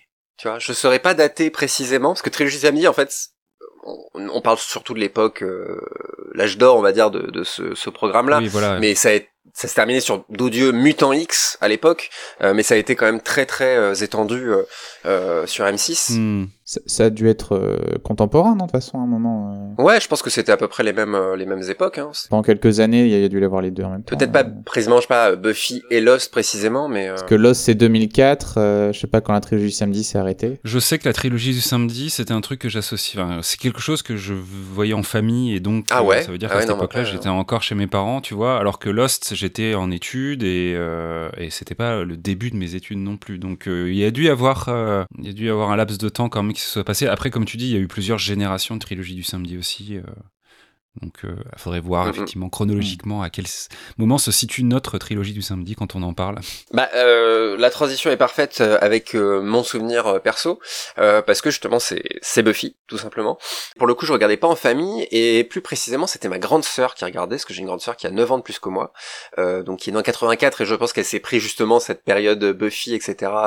en pleine poire, elle avait l'âge parfait. Et moi, je parfois je regardais avec elle, j'essayais de, de, parce que mes parents avaient conscience que c'était peut-être un peu trop, euh, euh, j'étais peut-être un peu trop jeune pour regarder ça. Et ils avaient raison, euh, puisque pourquoi est-ce que Buffy m'a énormément marqué? Et Buffy est peut-être la série qui m'a le plus marqué physiquement. J'y viens puisque les rares parmi les rares épisodes que j'ai pu voir à l'époque, il y en avait un. Alors Briac m'a aidé à le retrouver à, l'époque. C'est précisément le personnage du juge, c'est ça Briac, euh, qui voilà, je, vais pas rentrer en détail cet épisode-là, je sais même pas si c'est un, un, épisode marquant pour pour les fans, en tout cas pour vous faire la version courte, c'était un démon évidemment, euh, qui en gros euh, mettait sa main, alors dans mon souvenir, sur le ventre des gens et les gens euh, se désintégrer en poussière. Alors imaginez le petit CHP devant son écran qui, qui voit ça, c'était euh, très violent pour pour moi euh, et ça m'avait marqué au point que euh, on se confie, on est là pour ça, euh, que du coup j'étais terrifié à l'idée que pendant que je dors, que je dormais, le juge vienne me, me désintégrer. Voilà, donc c'est à partir de là, donc j'étais quand même petit à l'époque, que j'ai commencé à dormir sur le ventre parce que je me suis dit, hé, pas con le gars, si je dors sur le ventre, le juge il arrive au pied de mon lit, il peut pas mettre sa main sur mon ventre et me désintégrer. Bah écoutez, je dis pas que ma technique était la bonne, en tout cas le juge n'est jamais venu me désintégrer pendant que je dormais, mais j'ai euh, j'ai dormi et je dors encore aujourd'hui euh, énormément sur le ventre parce que j'ai gardé ça et j'étais vraiment terrifié, ça me ça me rassurait euh, de pouvoir de pouvoir faire ça. Et malheureusement, il y a un autre épisode de Buffy où là, pour le coup, c'est des, des insectes qui se mettent dans le bas du dos des gens et qui les contrôle en gros. Donc là, qu'est-ce que je fais? Je fais la toupie toute la nuit, je fais un quart d'heure par position. Qu'est-ce que c'était? Bon bah voilà, des problèmes de sommeil euh, euh, et une dépression qui s'arrivait très très vite dans, dans ma vie. Mais euh, voilà, donc c'est un peu le seul souvenir parce qu'à l'image de Briac, moi j'ai pas pour le coup en, en, en, série vraiment en, restant sur le format précisément série, euh, j'ai pas de souvenir aussi marquant que celui-là puisque j'ai encore la tête du juge en mémoire, cette tête bleue là, euh, qui, qui m'a marqué pendant pendant des années. Euh, et pour le coup après c'est plus le cinéma moi qui m'a qui m'a porté et je suis venu je suis devenu fan de série bien plus tard, euh, à l'adolescence, même fin adolescence, je pense, euh, perso. Et sinon, c'est des séries, voilà, euh, euh chair de poule, comme tu disais, mais les contes de la crypte dont on a pu parler aussi dans l'émission, etc. Mais aucune ne m'a vraiment marqué comme on peut le faire plusieurs films. C'était uniquement, pour le coup, bien plus tard. J'avais quitté mes jeunes années, voilà, tout simplement. et Buffy, pour le coup, je pense que voilà, on, a, on en a beaucoup. C'est une série dont on a beaucoup parlé, surtout dans l'épisode précédent de Spoilers, on a, on a beaucoup parlé de Joss Whedon, donc euh, je, je, ne vous ferai pas l'affront de vous expliquer euh, les tenants et aboutissants de cette série, mais voilà, encore une fois une série à découvrir, euh, si ce n'est pas encore le cas. Voilà. Deuxième pause musicale, on se retrouve tout de suite après pour encore plus de souvenirs, encore plus de capsules temporelles vers nos souvenirs d'enfance. À tout de suite.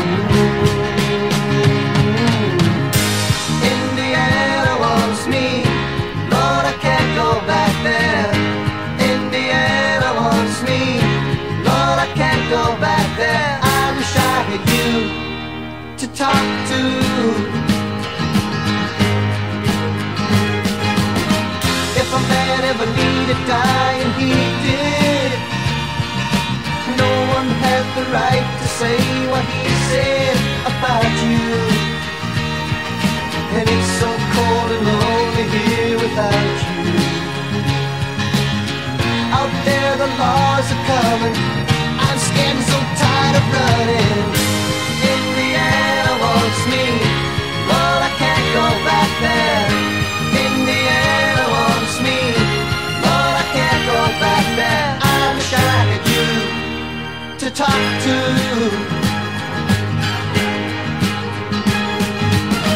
It hurts to see the man that I've become And to know I'll never see the morning sun shine on the land.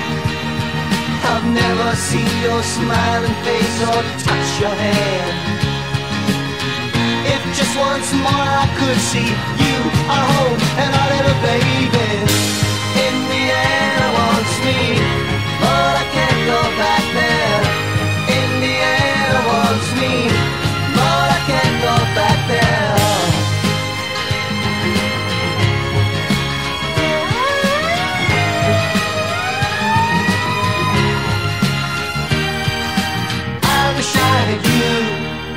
talk to.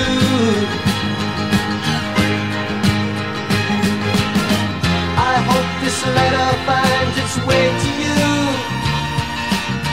Forgive me, love, for the shame I put you through and all the tears. Hang on, love, to the memories of those happy years. Red lights are flashing around me. Yeah, love, it looks like they found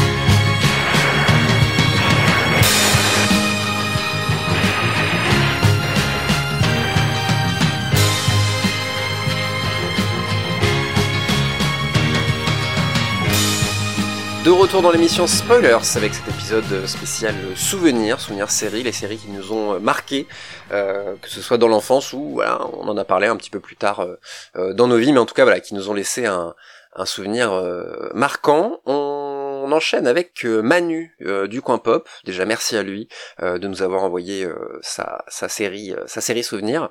Il s'agit de Sliders, les mondes parallèles. On l'écoute tout de suite et on en parle après. Bonjour tout le monde et merci pour l'accueil. Alors j'aurais pu vous appeler pour vous parler par exemple de X-Files que j'ai découvert assez jeune lors de son passage sur M6 et qui m'a laissé quelques traumas en saison 1 avec des personnages comme euh, Eugène Tooms ou des épisodes comme Quand vient la nuit, des situations qui me donnaient pas spécialement envie de me lever la nuit pour aller aux toilettes tout seul. Euh, mais ce n'est pourtant pas celle qui a le plus marqué mon parcours de fan de série à l'époque, ce que je suis assez euh, rapidement devenu par la suite. Non, la première série SF vraiment marquante dans mon parcours, elle arrive en avril 1996, alors que je, n'avais pas encore 10 ans du coup à l'époque, et toujours sur M6, puisque rappelez-vous, pendant longtemps c'était la chaîne qui ciblait les jeunes, et en plus on en avait que 6, c'était pas le paysage audiovisuel d'aujourd'hui. Cette série donc c'est Sliders, les mondes parallèles, ou juste Sliders pour les puristes de la VO qui était diffusée sur la Fox à l'époque. Et si on pouvait voyager dans des mondes parallèles, la même Terre, au même moment, mais dans des dimensions différentes Un monde où les Russes règnent sur l'Amérique, où vos rêves de devenir une superstar se réalisent, où San Francisco est une prison de haute sécurité. J'ai découvert le passage, les amis. Le seul problème, c'est de trouver un moyen de rentrer. Le concept de Sliders part du personnage de Quinn Mallory, joué par Jerry O'Connell, un étudiant génie de la physique, qui travaille dans son sous-sol à la génération d'un vortex donnant sur un trou de verre qui mènera vers un monde parallèle. Aidé par un double de lui-même, venu justement d'un autre univers, il finalise son invention et crée un appareil transportable, le Minuteur, qui permettra l'ouverture d'un pont vers des terres parallèles, à l'évolution plus ou moins proche de la sienne. En voulant montrer ce qu'il a découvert à son prof et sa meilleure amie, il se retrouve sur une terre glaciale qui les oblige à repartir précipitamment trop tôt pour le minuteur, qui leur fait perdre leur point d'origine et les plonge dans un multivers d'aventures dans l'espoir qu'un jour ils rentreront chez eux. Tous les trois sont accompagnés au passage d'un quatrième membre pour l'équipe, un chanteur has-been embarqué par erreur dans le vortex lors du premier voyage. La série m'a beaucoup marqué à l'époque, je me souviens très bien de ma découverte du pilote, au point que je pourrais même vous refaire la déco du salon dans ma tête au moment où je, découvrais Queen face à son double, quand il se, il se jauge autour d'un vortex, euh, qui me paraissait le top des effets spéciaux d'ailleurs à l'époque. Euh, mais si la série m'a marqué, c'est notamment parce que c'est vraiment ma première série euh, SF dans sa façon d'utiliser son schéma pour explorer des thématiques sociales ou philosophiques, chose qui est vraiment le cœur de la SF hein, pour moi puisque chaque semaine l'équipe découvrait un monde qui différait plus ou moins légèrement d'une autre et euh, le, le, ou non d'ailleurs, euh, mais en tout cas faisait ressortir une réflexion pour le personnage et du coup pour le téléspectateur.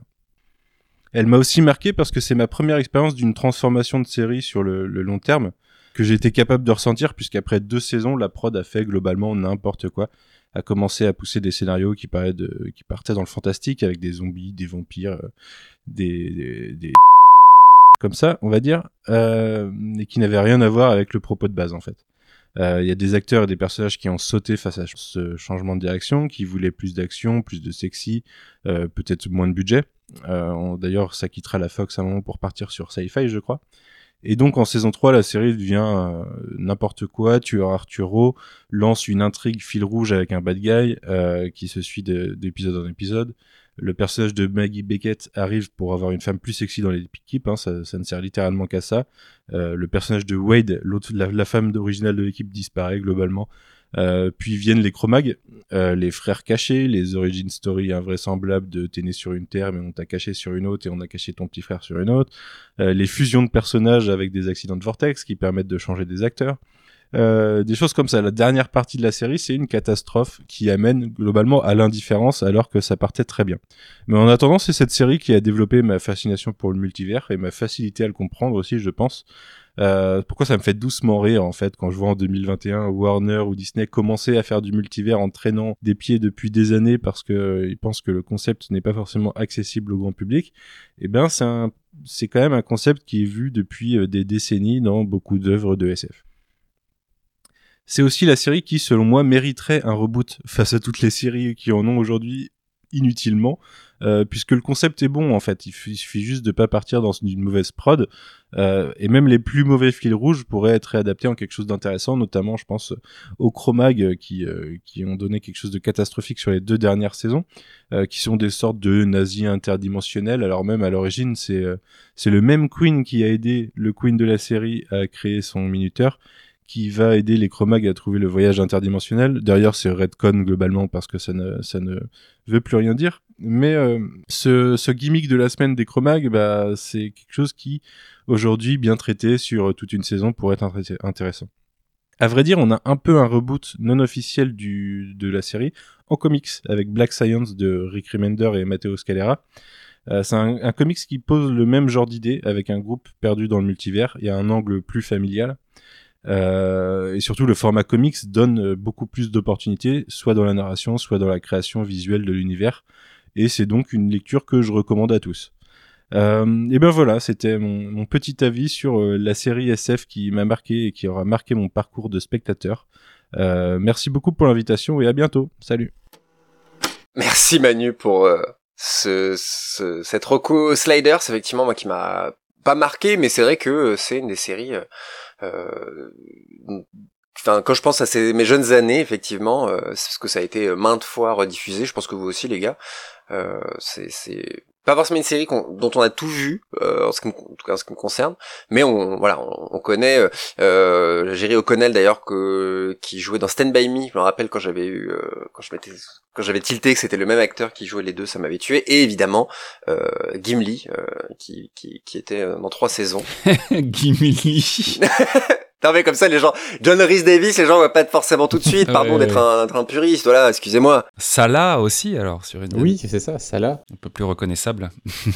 Quel parcours Euh, donc Sliders, est-ce que vous avez, euh, c'est une série. Pour moi, c'est un peu la même vibe. C'est pré euh, pré euh, trilogie du samedi quand même. C'est on, on, sent le, on sent les années 90 dans, dans tout ça. Mais est-ce que vous avez beaucoup vu Est-ce que voilà, est-ce que Briac, tu dois en parler pour ta thèse aussi Ouais. Je... non, alors moi, très peu de souvenirs. je crois que j'ai presque jamais regardé. Juste un souvenir, c'était un, générique en, 3D, non? C'était dans un, tunnel ou c'est pas cette série-là? J'ai un, souvenir d'un terrible vortex. Euh, ouais, c'est ça, c'est un espèce de ça. Alors souvenir, je pense que ça, j'avais bien bugué dessus, mais après le reste, ça m'avait pas intéressé plus que ça. Euh, donc euh, pas grand-chose à dire sur Sliders. De mon ok, hyper snob. Guillaume Guillaume. Ouais, plein de souvenirs sur Sliders également. J'étais à peu près dans les âges de Manu, je pense, euh, quand euh, j'ai découvert la, série et que je la suivais. Et je me souviens, euh, comme lui, que la série partait en cacahuète à un moment donné, qu'on perdait certains des, héros qu'on avait depuis le début, ce qui est toujours un petit peu frustrant quand tu as une série qui se veut factuellement continuer son histoire, mais qui, pour des raisons de production, fait que bah, les acteurs principaux se cassent parce qu'ils ont autre chose de mieux à faire. donc euh, et puis bah ouais, ce concept en fait qui euh, est, euh, c'est vrai qu'il est super cool pour une série avec des unitaires comme ça, d'avoir chaque épisode, tu arrives sur une planète un peu à la Stargate et tu découvres l'écosystème dans cette espèce d'univers parallèle où à chaque fois tu as des petites variations. C'est sympa à faire et c'est intellectuellement c'est aussi intéressant à, découvrir quoi. Et je trouve en plus que moi personnellement ça m'a touché dans le concept même de ces gens qui partent et qui ne peuvent pas revenir en arrière quoi. Je trouve que c'est un des trucs les plus angoissants du monde de se dire que euh, tu t'acceptes de franchir, euh, de, partir à l'aventure et de franchir un truc, un, un, portail, une porte, tout ce que tu veux, quoi, mais que derrière, en fait, euh, elle se claque derrière toi et tu ne peux plus du tout revenir. Et, euh, et, ça, je, je trouve que c'est un des concepts les plus. C'est très moteur, quoi, parce que du coup, ça déclenche forcément bah, une quête et puis un voyage, un voyage, quoi. Donc, ouais, ouais, carrément. Franchement, Sliders, je pense que c'est. Très SF, encore une fois. Hein, ouais. ouais, assez culte pas autant, peut-être pas reconnu autant que d'autres qui, qui, ont fait date, mais qui a, bien euh, marqué euh, une génération aussi, à mon avis. Euh, et j'en profite puisque tu parlais de voilà des acteurs qui se cassent, etc. Je conseille petit roco au passage. Euh, c'est le le vidéage, je vais pas dire youtubeur, je suis pas certain qu'il adore l'idée, mais c'est Monsieur Mea. J'ai jamais vraiment su comment on prononce. donc c'est M R M E E E il fait des vidéos sur des séries, sur euh, plein de choses. On sent que c'est un peu tous ses goûts. Il, a beaucoup fait les séries. Il a fait Sliders. Donc c'est quelqu'un. Moi j'adore ce genre de format. Oui, c'est un. Il a fait plein de recherches dessus et il va donner des anecdotes sur euh, la production, sur les acteurs, plein de petits petits détails parfois des trucs tu dis mais comment est-ce qu'il a trouvé euh, cette anecdote là et bref voilà ça me fait plaisir de placer Monsieur Mea dans, dans spoilers donc vraiment vraiment j'adore son taf et c'est hyper chill en fait c'est vraiment il te il te raconte un petit peu un peu tout ça, donc c'est vraiment euh, hyper hyper cool. Donc euh, voilà, petit troco euh, en plus si vous voulez découvrir Sliders de l'intérieur. Voilà. On... Alors on va quitter le coin pop pour retrouver le cadran pop avec Marina qui nous a envoyé sa capsule sur une série. Alors là voilà c'est vraiment de niche, pas certain que vous ayez entendu parler de cette série là. Je vous préviens d'avance, on découvre ça. Merci beaucoup à Marina de nous avoir envoyé sa, sa, sa petite roco. La série grâce à laquelle je suis fan de science-fiction est sans contestation aucune Star Trek. Je me souviens très bien de mes séries télé que je regardais enfant. Il y avait Goldorak, la bataille des planètes, mais ça ce sera pour un autre podcast. Et donc il y avait Star Trek.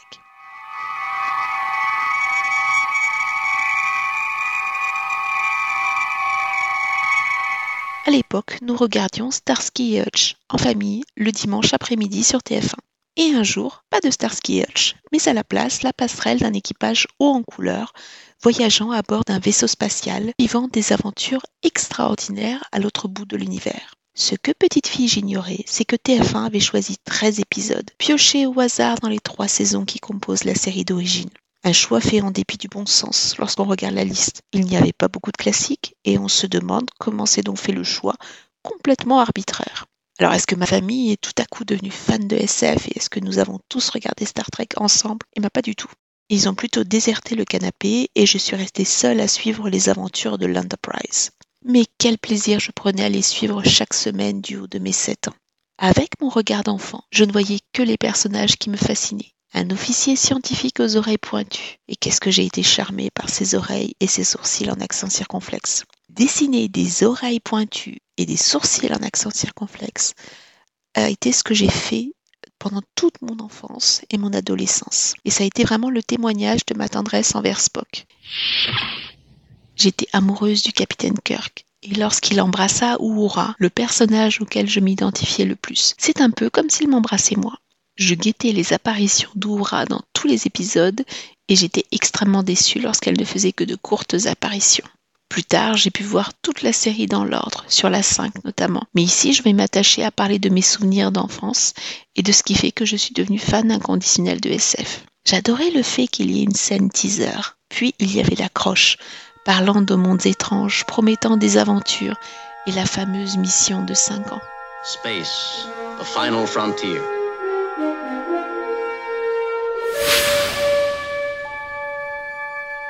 These are the voyages of the starship Enterprise. Its five year mission to explore strange new worlds, to seek out new life and new civilizations, to boldly go where no man has gone before.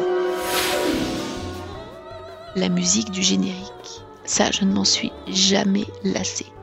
Il y avait sans cesse un message de tolérance et d'appréciation, et donc le cérébral Spock affrontait l'impulsif Kirk. Maintenant, je vais parler des épisodes qui m'ont marqué, notamment l'épisode Contretemps, qui est sans doute responsable à lui tout seul de ma fascination pour les voyages temporels. C'est l'émotion qui gagne et qui fait que je pleure à chaque fois que je vois l'épisode, y compris maintenant. Alors, il y a un autre épisode qui n'est pas un classique, qui s'appelle Wink of an Eye, ou clin d'œil. Et il n'est pas, et je dois dire qu'il m'a séduite parce qu'il a un concept de SF très intéressant. L'équipage a l'impression que des mouches sont présentes à bord de l'Enterprise, mais sont-ce bien des insectes Je vous laisse regarder l'épisode. Lorsque les vaisseaux toliens tissent une toile autour de l'Enterprise, je me demandais ce qui allait advenir du vaisseau. Et le fait que Kirk apparaisse et disparaisse sans cesse dans son scaphandre me terrorisait. Allait-il finir par réapparaître? Comme vous pouvez l'imaginer, j'étais très inquiète. Je continue à voir tous ces épisodes avec tendresse et je ne m'en lasserai jamais. Je suis capturée dès les premières notes du générique. D'ailleurs, à ce propos, je pensais que s'il s'agissait d'une personne qui chantait. Et plus tard, j'ai découvert le procédé mécanique qui était à l'origine du son.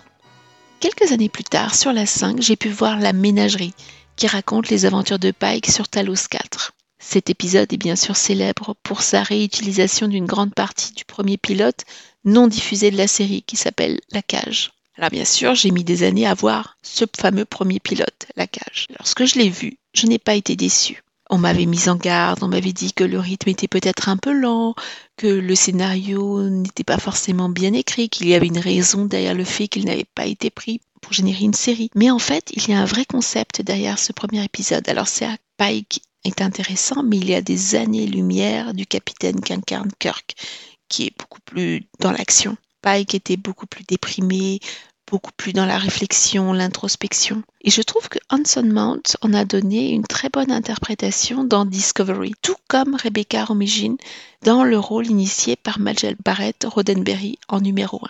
C'est pour cela que j'attends avec impatience la nouvelle série Strange New Worlds. Star Trek est une série que j'ai vue en allemand, en anglais, en français.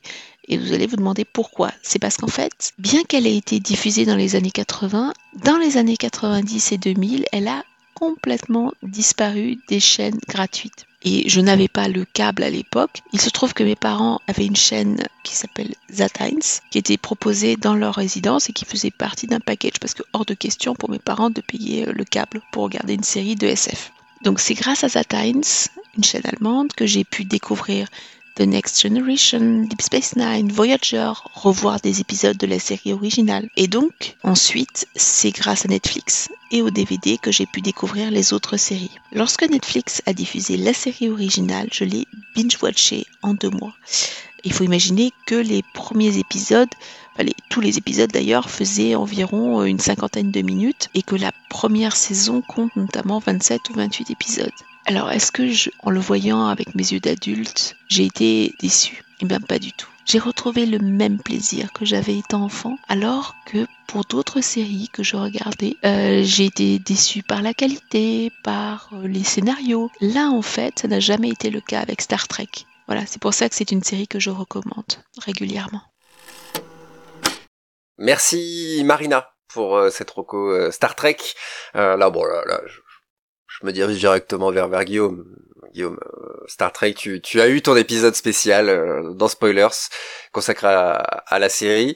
Peut-être du coup, toi, est-ce que tu est-ce que tu pourrais parler de, de choc quand tu as découvert cette série justement, ou justement ça s'est fait un peu sur le tard, etc. C'est une série que j'ai découvert euh, sur le tard, hein, clairement. Euh, donc euh, oui, Guy et Marina ont, été tous les deux l'invité d'une émission spéciale Star Trek qu'on a faite et qui me tenait à cœur parce que c'est une des grosses franchises qui est née à la télévision, qui s'est exportée au cinéma, qu'on connaît plus ces dernières années comme étant des films produits par Bad Robots, etc. Quoi. Mais hum, je savais que Star Trek était une série qui avait fait date à l'époque aussi par les avancées enfin en tout cas les relations de personnages euh, assez novatrices qu'elle euh, faisait euh, à la télévision américaine. Mais à vrai dire, j'ai jamais regardé la série originale. J'ai vu un peu de la série avec Stewart, donc qui est The Next Generation. Voilà, The Next Generation. Et en fait, moi, j'ai surtout regardé Discovery, qui est pas la meilleure des itérations de la franchise, mais qui, à une époque, m'a bien contenté sur justement le registre série assez ambitieuse visuellement euh, de voyage dans l'espace et euh, de nouveaux vaisseaux spatiaux, euh, nouvelles planètes, nouvelles races, etc. Un petit peu à la Star Wars, c'est quelque chose que je recherchais à une époque et là-dessus, en termes d'exotisme, Star Trek est un univers que je connaissais pas du tout et j'ai pris beaucoup, beaucoup de plaisir à l'explorer. Euh, un jour, quand j'aurai le temps, je regarderai ces vieilles séries parce que je sais qu'il y a parmi les meilleurs épisodes qui sont dans ces, anciennes euh, versions, ou en tout cas ces anciennes euh, séries, voilà. Mais, mais je connais assez peu, mais je, je pense que c'est vraiment quelque chose à découvrir et, je me le réserve pour un moment autre, quoi. Mais mais, mais ça fait partie des, des, ouais, des pierres, des importantes pierres à l'édifice de, de, la série, euh, la pure de science-fiction. Alors, quoique, on pourrait en débattre, tu vas me dire, il y a aussi du fantastique, je pense, dans Star Trek souvent. Mais, euh, mais donc, ça reste culte, ouais. Carrément culte, on pourrait presque dire euh, sur, sur Star Trek, effectivement. Briac? J'ai te lancer comme ça, sans. Qu'est-ce que qu'est-ce que tu qu'est-ce que tu as à nous dire sur Star Trek Est-ce que tu en parles dans ta thèse? Voilà, je, je poser la question systématiquement désormais. euh, non, je ne parle pas de Star Trek dans ma thèse, quoique. En gros, moi, Star Trek, euh, je me souviens avoir bien aimé euh, quand il était sorti. Alors vraiment, je connaissais pas, hein, je, voyais pas le, le, premier film de J.J. Abrams. J'avais trouvé assez sympa. Ça m'avait un peu rendu curieux, mais j'avais pas trop eu l'occasion parce que il y a eu un moment où c'était assez difficile de les choper en DVD. Ça coûtait très très très très cher et alors Maintenant, c'est sur Netflix et tout, c'est plus facile, mais je me suis mis un petit peu en fait quand j'ai regardé Battlestar Galactica et après avoir vu que Ronald D. Le showrunner, avait travaillé sur The Next Generation et Deep Space Nine. Donc j'ai vu euh, quelques saisons de ces deux séries, mais euh, aucune en entier et vraiment juste des, bouts quoi. Donc je suis pas un expert, mais j'aime bien. Et ça fait partie un peu des projets en tant que sériephile d'un jour réussir à me faire tout, tout Star Trek, même si bon, il y en a qui m'intéressent moins que d'autres, mais ouais, j'aimerais au moins en finir une en entier. Bah, j'ai tenté aussi, j'ai vu le fameux épisode de la cage mais euh, bah maintenant c'est vrai que c'est hyper dense quoi enfin il y a plein de plein de séries différentes d'itérations de, saisons etc donc c'est peut-être euh, pas forcément le, plus accessible mais euh, c'est évidemment euh, culte parmi parmi les cultes hein. évidemment Star Trek on y a consacré un épisode on ne pouvait pas s'y s'y soustraire évidemment pendant également de Star Trek. Bon, pour le coup, pas forcément, c'est pas forcément en série que c'est le, le plus célèbre, mais plutôt au cinéma. Mais il y a des très bonnes, des très bonnes séries qui ont été faites dessus. justement, il se trouve que c'est euh, la série qu'a choisi Thibaut, Thibaut Claudel de Outrider, qui est République. On, le, on le salue. Et voilà. ceux qui connaissent les écrits et les podcasts de Thibaut savent à peu près, je pense, de, de quoi est-ce qu'il va parler. On le découvre tout de suite. Salut spoiler, c'est République du podcast Outrider dédié à la saga Star Wars et puisqu'on ne se refait pas aujourd'hui, je vais vous parler de la première série SF qui m'a marqué et qui euh, m'a fasciné, qui a généré tout un tas de souvenirs dans mon imaginaire et c'est bien sûr une série Star Wars puisque c'est la toute première série d'animation Clone Wars qui a été créée, conçue, réalisée, orchestrée par Genndy Tartakovsky. Alors elle est d'abord sortie en 2003. Du coup, à cette époque, nous sommes entre les épisodes 2 et 3 de la saga, et ça tombe bien puisque George Lucas a l'intention de faire les ponts entre ces deux épisodes au cinéma en nous proposant à la télévision eh bien, un peu plus de contenu sur cette fameuse guerre des clones. Et donc l'adolescent euh, que je suis à l'époque a très envie de découvrir cette série, sauf qu'elle n'arrive que quelques années euh, plus tard sur une chaîne euh, publique en France, puisque elle arrive en 2003 aux États-Unis et en France sur Cartoon Network, mais euh, elle arrive seulement en 2005, en mai 2005, donc juste avant la revanche des sites sur euh, M6. Et donc, euh, pendant ces deux longues années qui séparent un petit peu la diffusion sur Cartoon Network de M6, eh bien, je faisais tout pour essayer de tomber sur des épisodes lorsqu'on allait dans des hôtels, lorsqu'on allait chez des amis, lorsqu'on louait des maisons pour les vacances. Je regardais toujours s'il y avait le câble, s'il n'y avait pas Cartoon Network et donc potentiellement Clone Wars à se mettre sous la dent. C'est comme ça que j'ai vu euh, quelques épisodes euh, de manière assez fragmentée en fait, avant de découvrir toute la série lorsqu'elle a été diffusée euh, en mai 2005 sur M6. Donc, pour la petite anecdote, à l'époque j'habitais dans les Vosges, et il se trouve que dans les Vosges, eh ben, même avoir la 6 euh, demandait euh, d'avoir une certaine forme d'antenne, de boîte, je ne sais plus exactement comment ça fonctionnait. Tout ça c'est de la vieille technologie, mais c'est pour vous dire qu'à l'époque, quand un nouveau produit Star Wars sortait, eh ben, on l'avait pas forcément aussi rapidement que de nos jours. Au-delà de cette péripéties technologiques, on peut retenir que cette série, euh, justement, elle se consomme un petit peu comme je le faisais euh, ça et là par différents épisodes, puisque ils sont plutôt anthologiques, ces différents épisodes, en tout cas surtout dans la première euh, des deux saisons, sachant que ces deux saisons, il y a une saison 3, techniquement, en fait, c'est un petit peu plus compliqué que ça, mais ce sont des épisodes de 3 minutes puis euh, des épisodes de 12 minutes, si je ne dis pas de bêtises. Donc ça se consomme assez rapidement et euh, avec euh, à chaque fois des personnages, des intrigues et on va dire un souffle très différent selon ce que Gendy Tartakovsky avait envie de raconter. Ça se densifie sur la, fin et donc dans cette fameuse saison 3 qui en fait raconte l'enlèvement de Palpatine sur Coruscant. Donc c'est le tout début de la revanche des Sith pour ceux qui connaissent bien la saga Star Wars. En dehors euh, du coup du format qui est assez intéressant, il y a aussi tout le contenu parce que c'est une série qui, euh, bah, comme souvent chez Gendy Tartakovsky, en fait passe beaucoup par euh, le, mouvement et euh, par une sorte d'économie, voire d'absence de mots. Il y a des épisodes qui sont muets, euh, il y a des épisodes où ça parle forcément très peu, et pourtant on nous dit beaucoup de choses, et c'est ça que j'ai toujours apprécié, parce que Star Wars, et particulièrement la prélogie, va souvent se perdre dans des détails politiques, technologiques, du contexte, des choses que nous les fans on adore. À l'inverse, Gandhi Tartakovsky dans sa série, lui, euh, il prend le ballon, il commence à jouer avec et à faire des trucs complètement incroyables.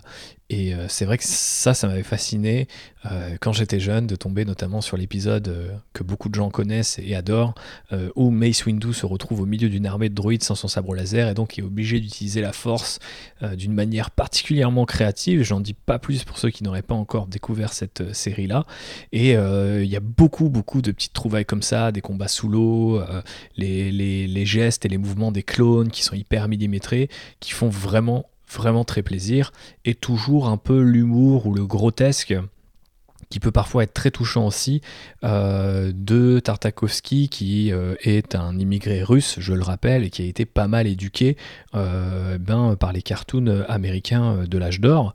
Et donc, il y a beaucoup de choses qui sont aussi assez amusantes ou assez même terrifiantes aussi, selon, selon les épisodes des moments très très très forts aussi, des trouvailles comme on en a vu depuis ensuite dans la post-logie ou les nouveaux films de Disney, mais je crois que c'est la première fois euh, que euh, par exemple il y a des espèces de détails très euh, samouraïesques c'est pas étonnant de la part de Gendik Tartakovsky qui a quand même fait une série qui s'appelle Samurai Jack, mais on a un moment, un combat au sabre laser où on va voir des gouttes de pluie tomber petit à petit sur le sabre laser et s'évaporer.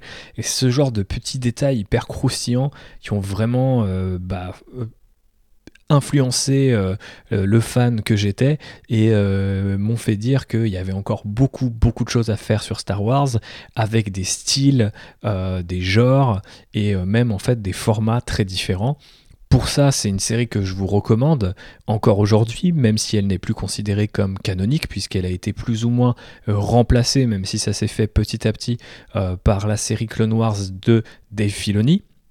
Une série d'ailleurs dont on avait eu euh, l'occasion de parler au micro de spoiler, et je vous en remercie encore une fois.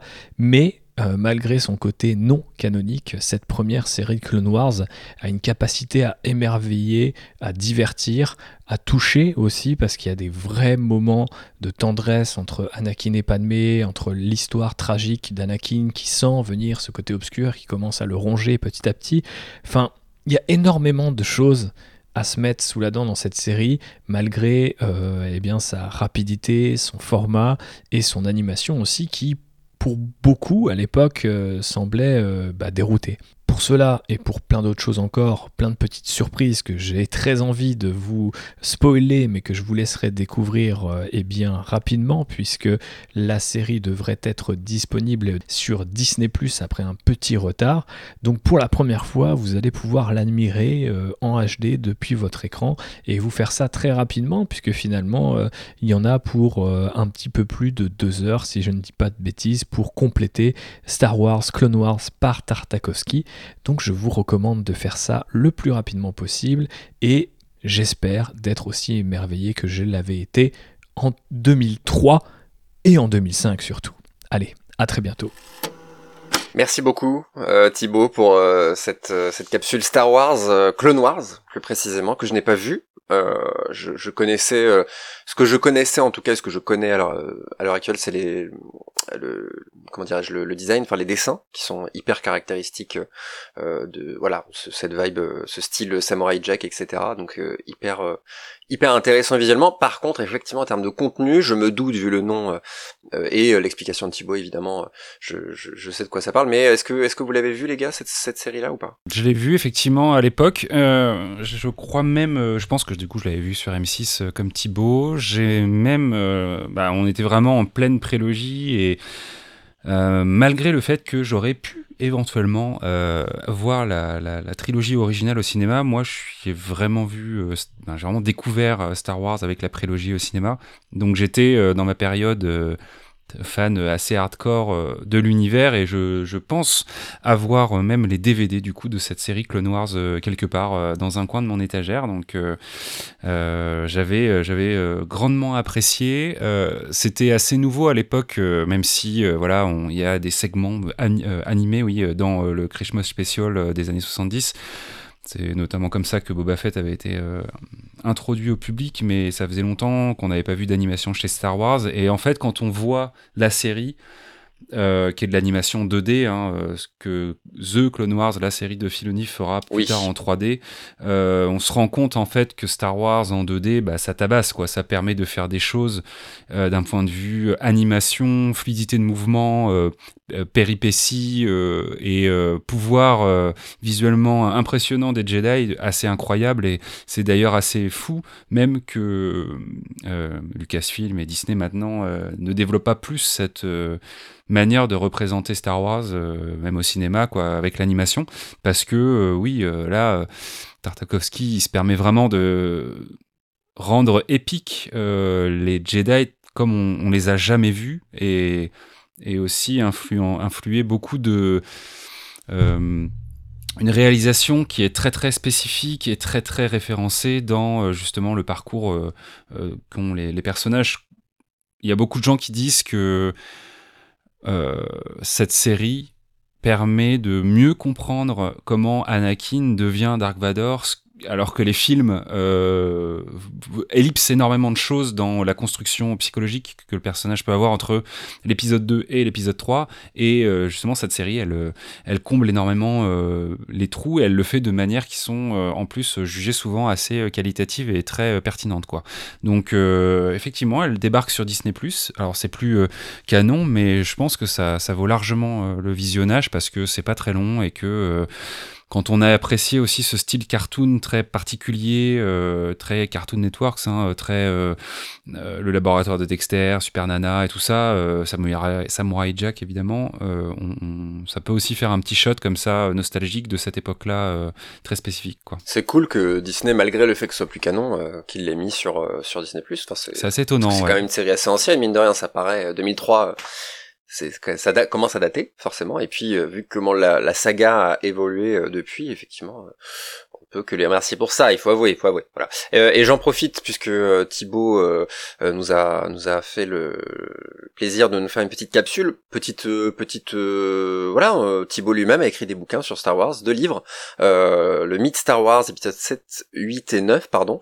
Donc l'héritage de George Lucas, on vous invite à aller voir ça Thibaut Claudel sur Third Editions, vous trouverez ça facilement et voilà, donc c'est c'est quelqu'un qui connaît très très bien son sujet et qui sait donner envie de de regarder et de découvrir euh, tout ce qu'il y a à découvrir euh, au-delà des films dans l'univers de Star Wars. Voilà, merci encore à lui et merci à celles et ceux qui nous ont euh, envoyé leur capsule pour cet épisode un peu spécial, une forme qu'on n'a pas fait jusqu'ici.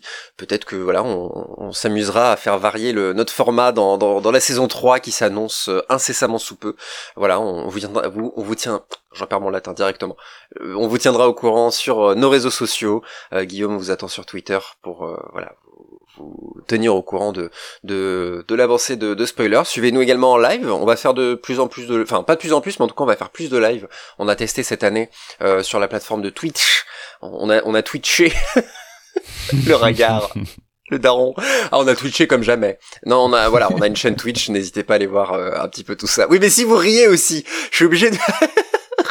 je vous vois derrière votre écran. Merci à toutes et à tous d'avoir écouté ce, dernier épisode de la saison 2 de Spoilers. Euh, merci les gars pour, euh, pour ces... Euh, ça, fait un peu épisode roco en fait finalement, donc c'est c'est très cool. Et n'hésitez pas à nous dire aussi... Vous qui écoutez ce podcast, à nous dire voilà vos recos et vos, vos, souvenirs de, de séries SF et fantastiques. Et on se donne rendez-vous très vite pour la saison 3 de l'émission Spoilers. Bisous les gars. Salut, salut. Salut. Bonnes vacances.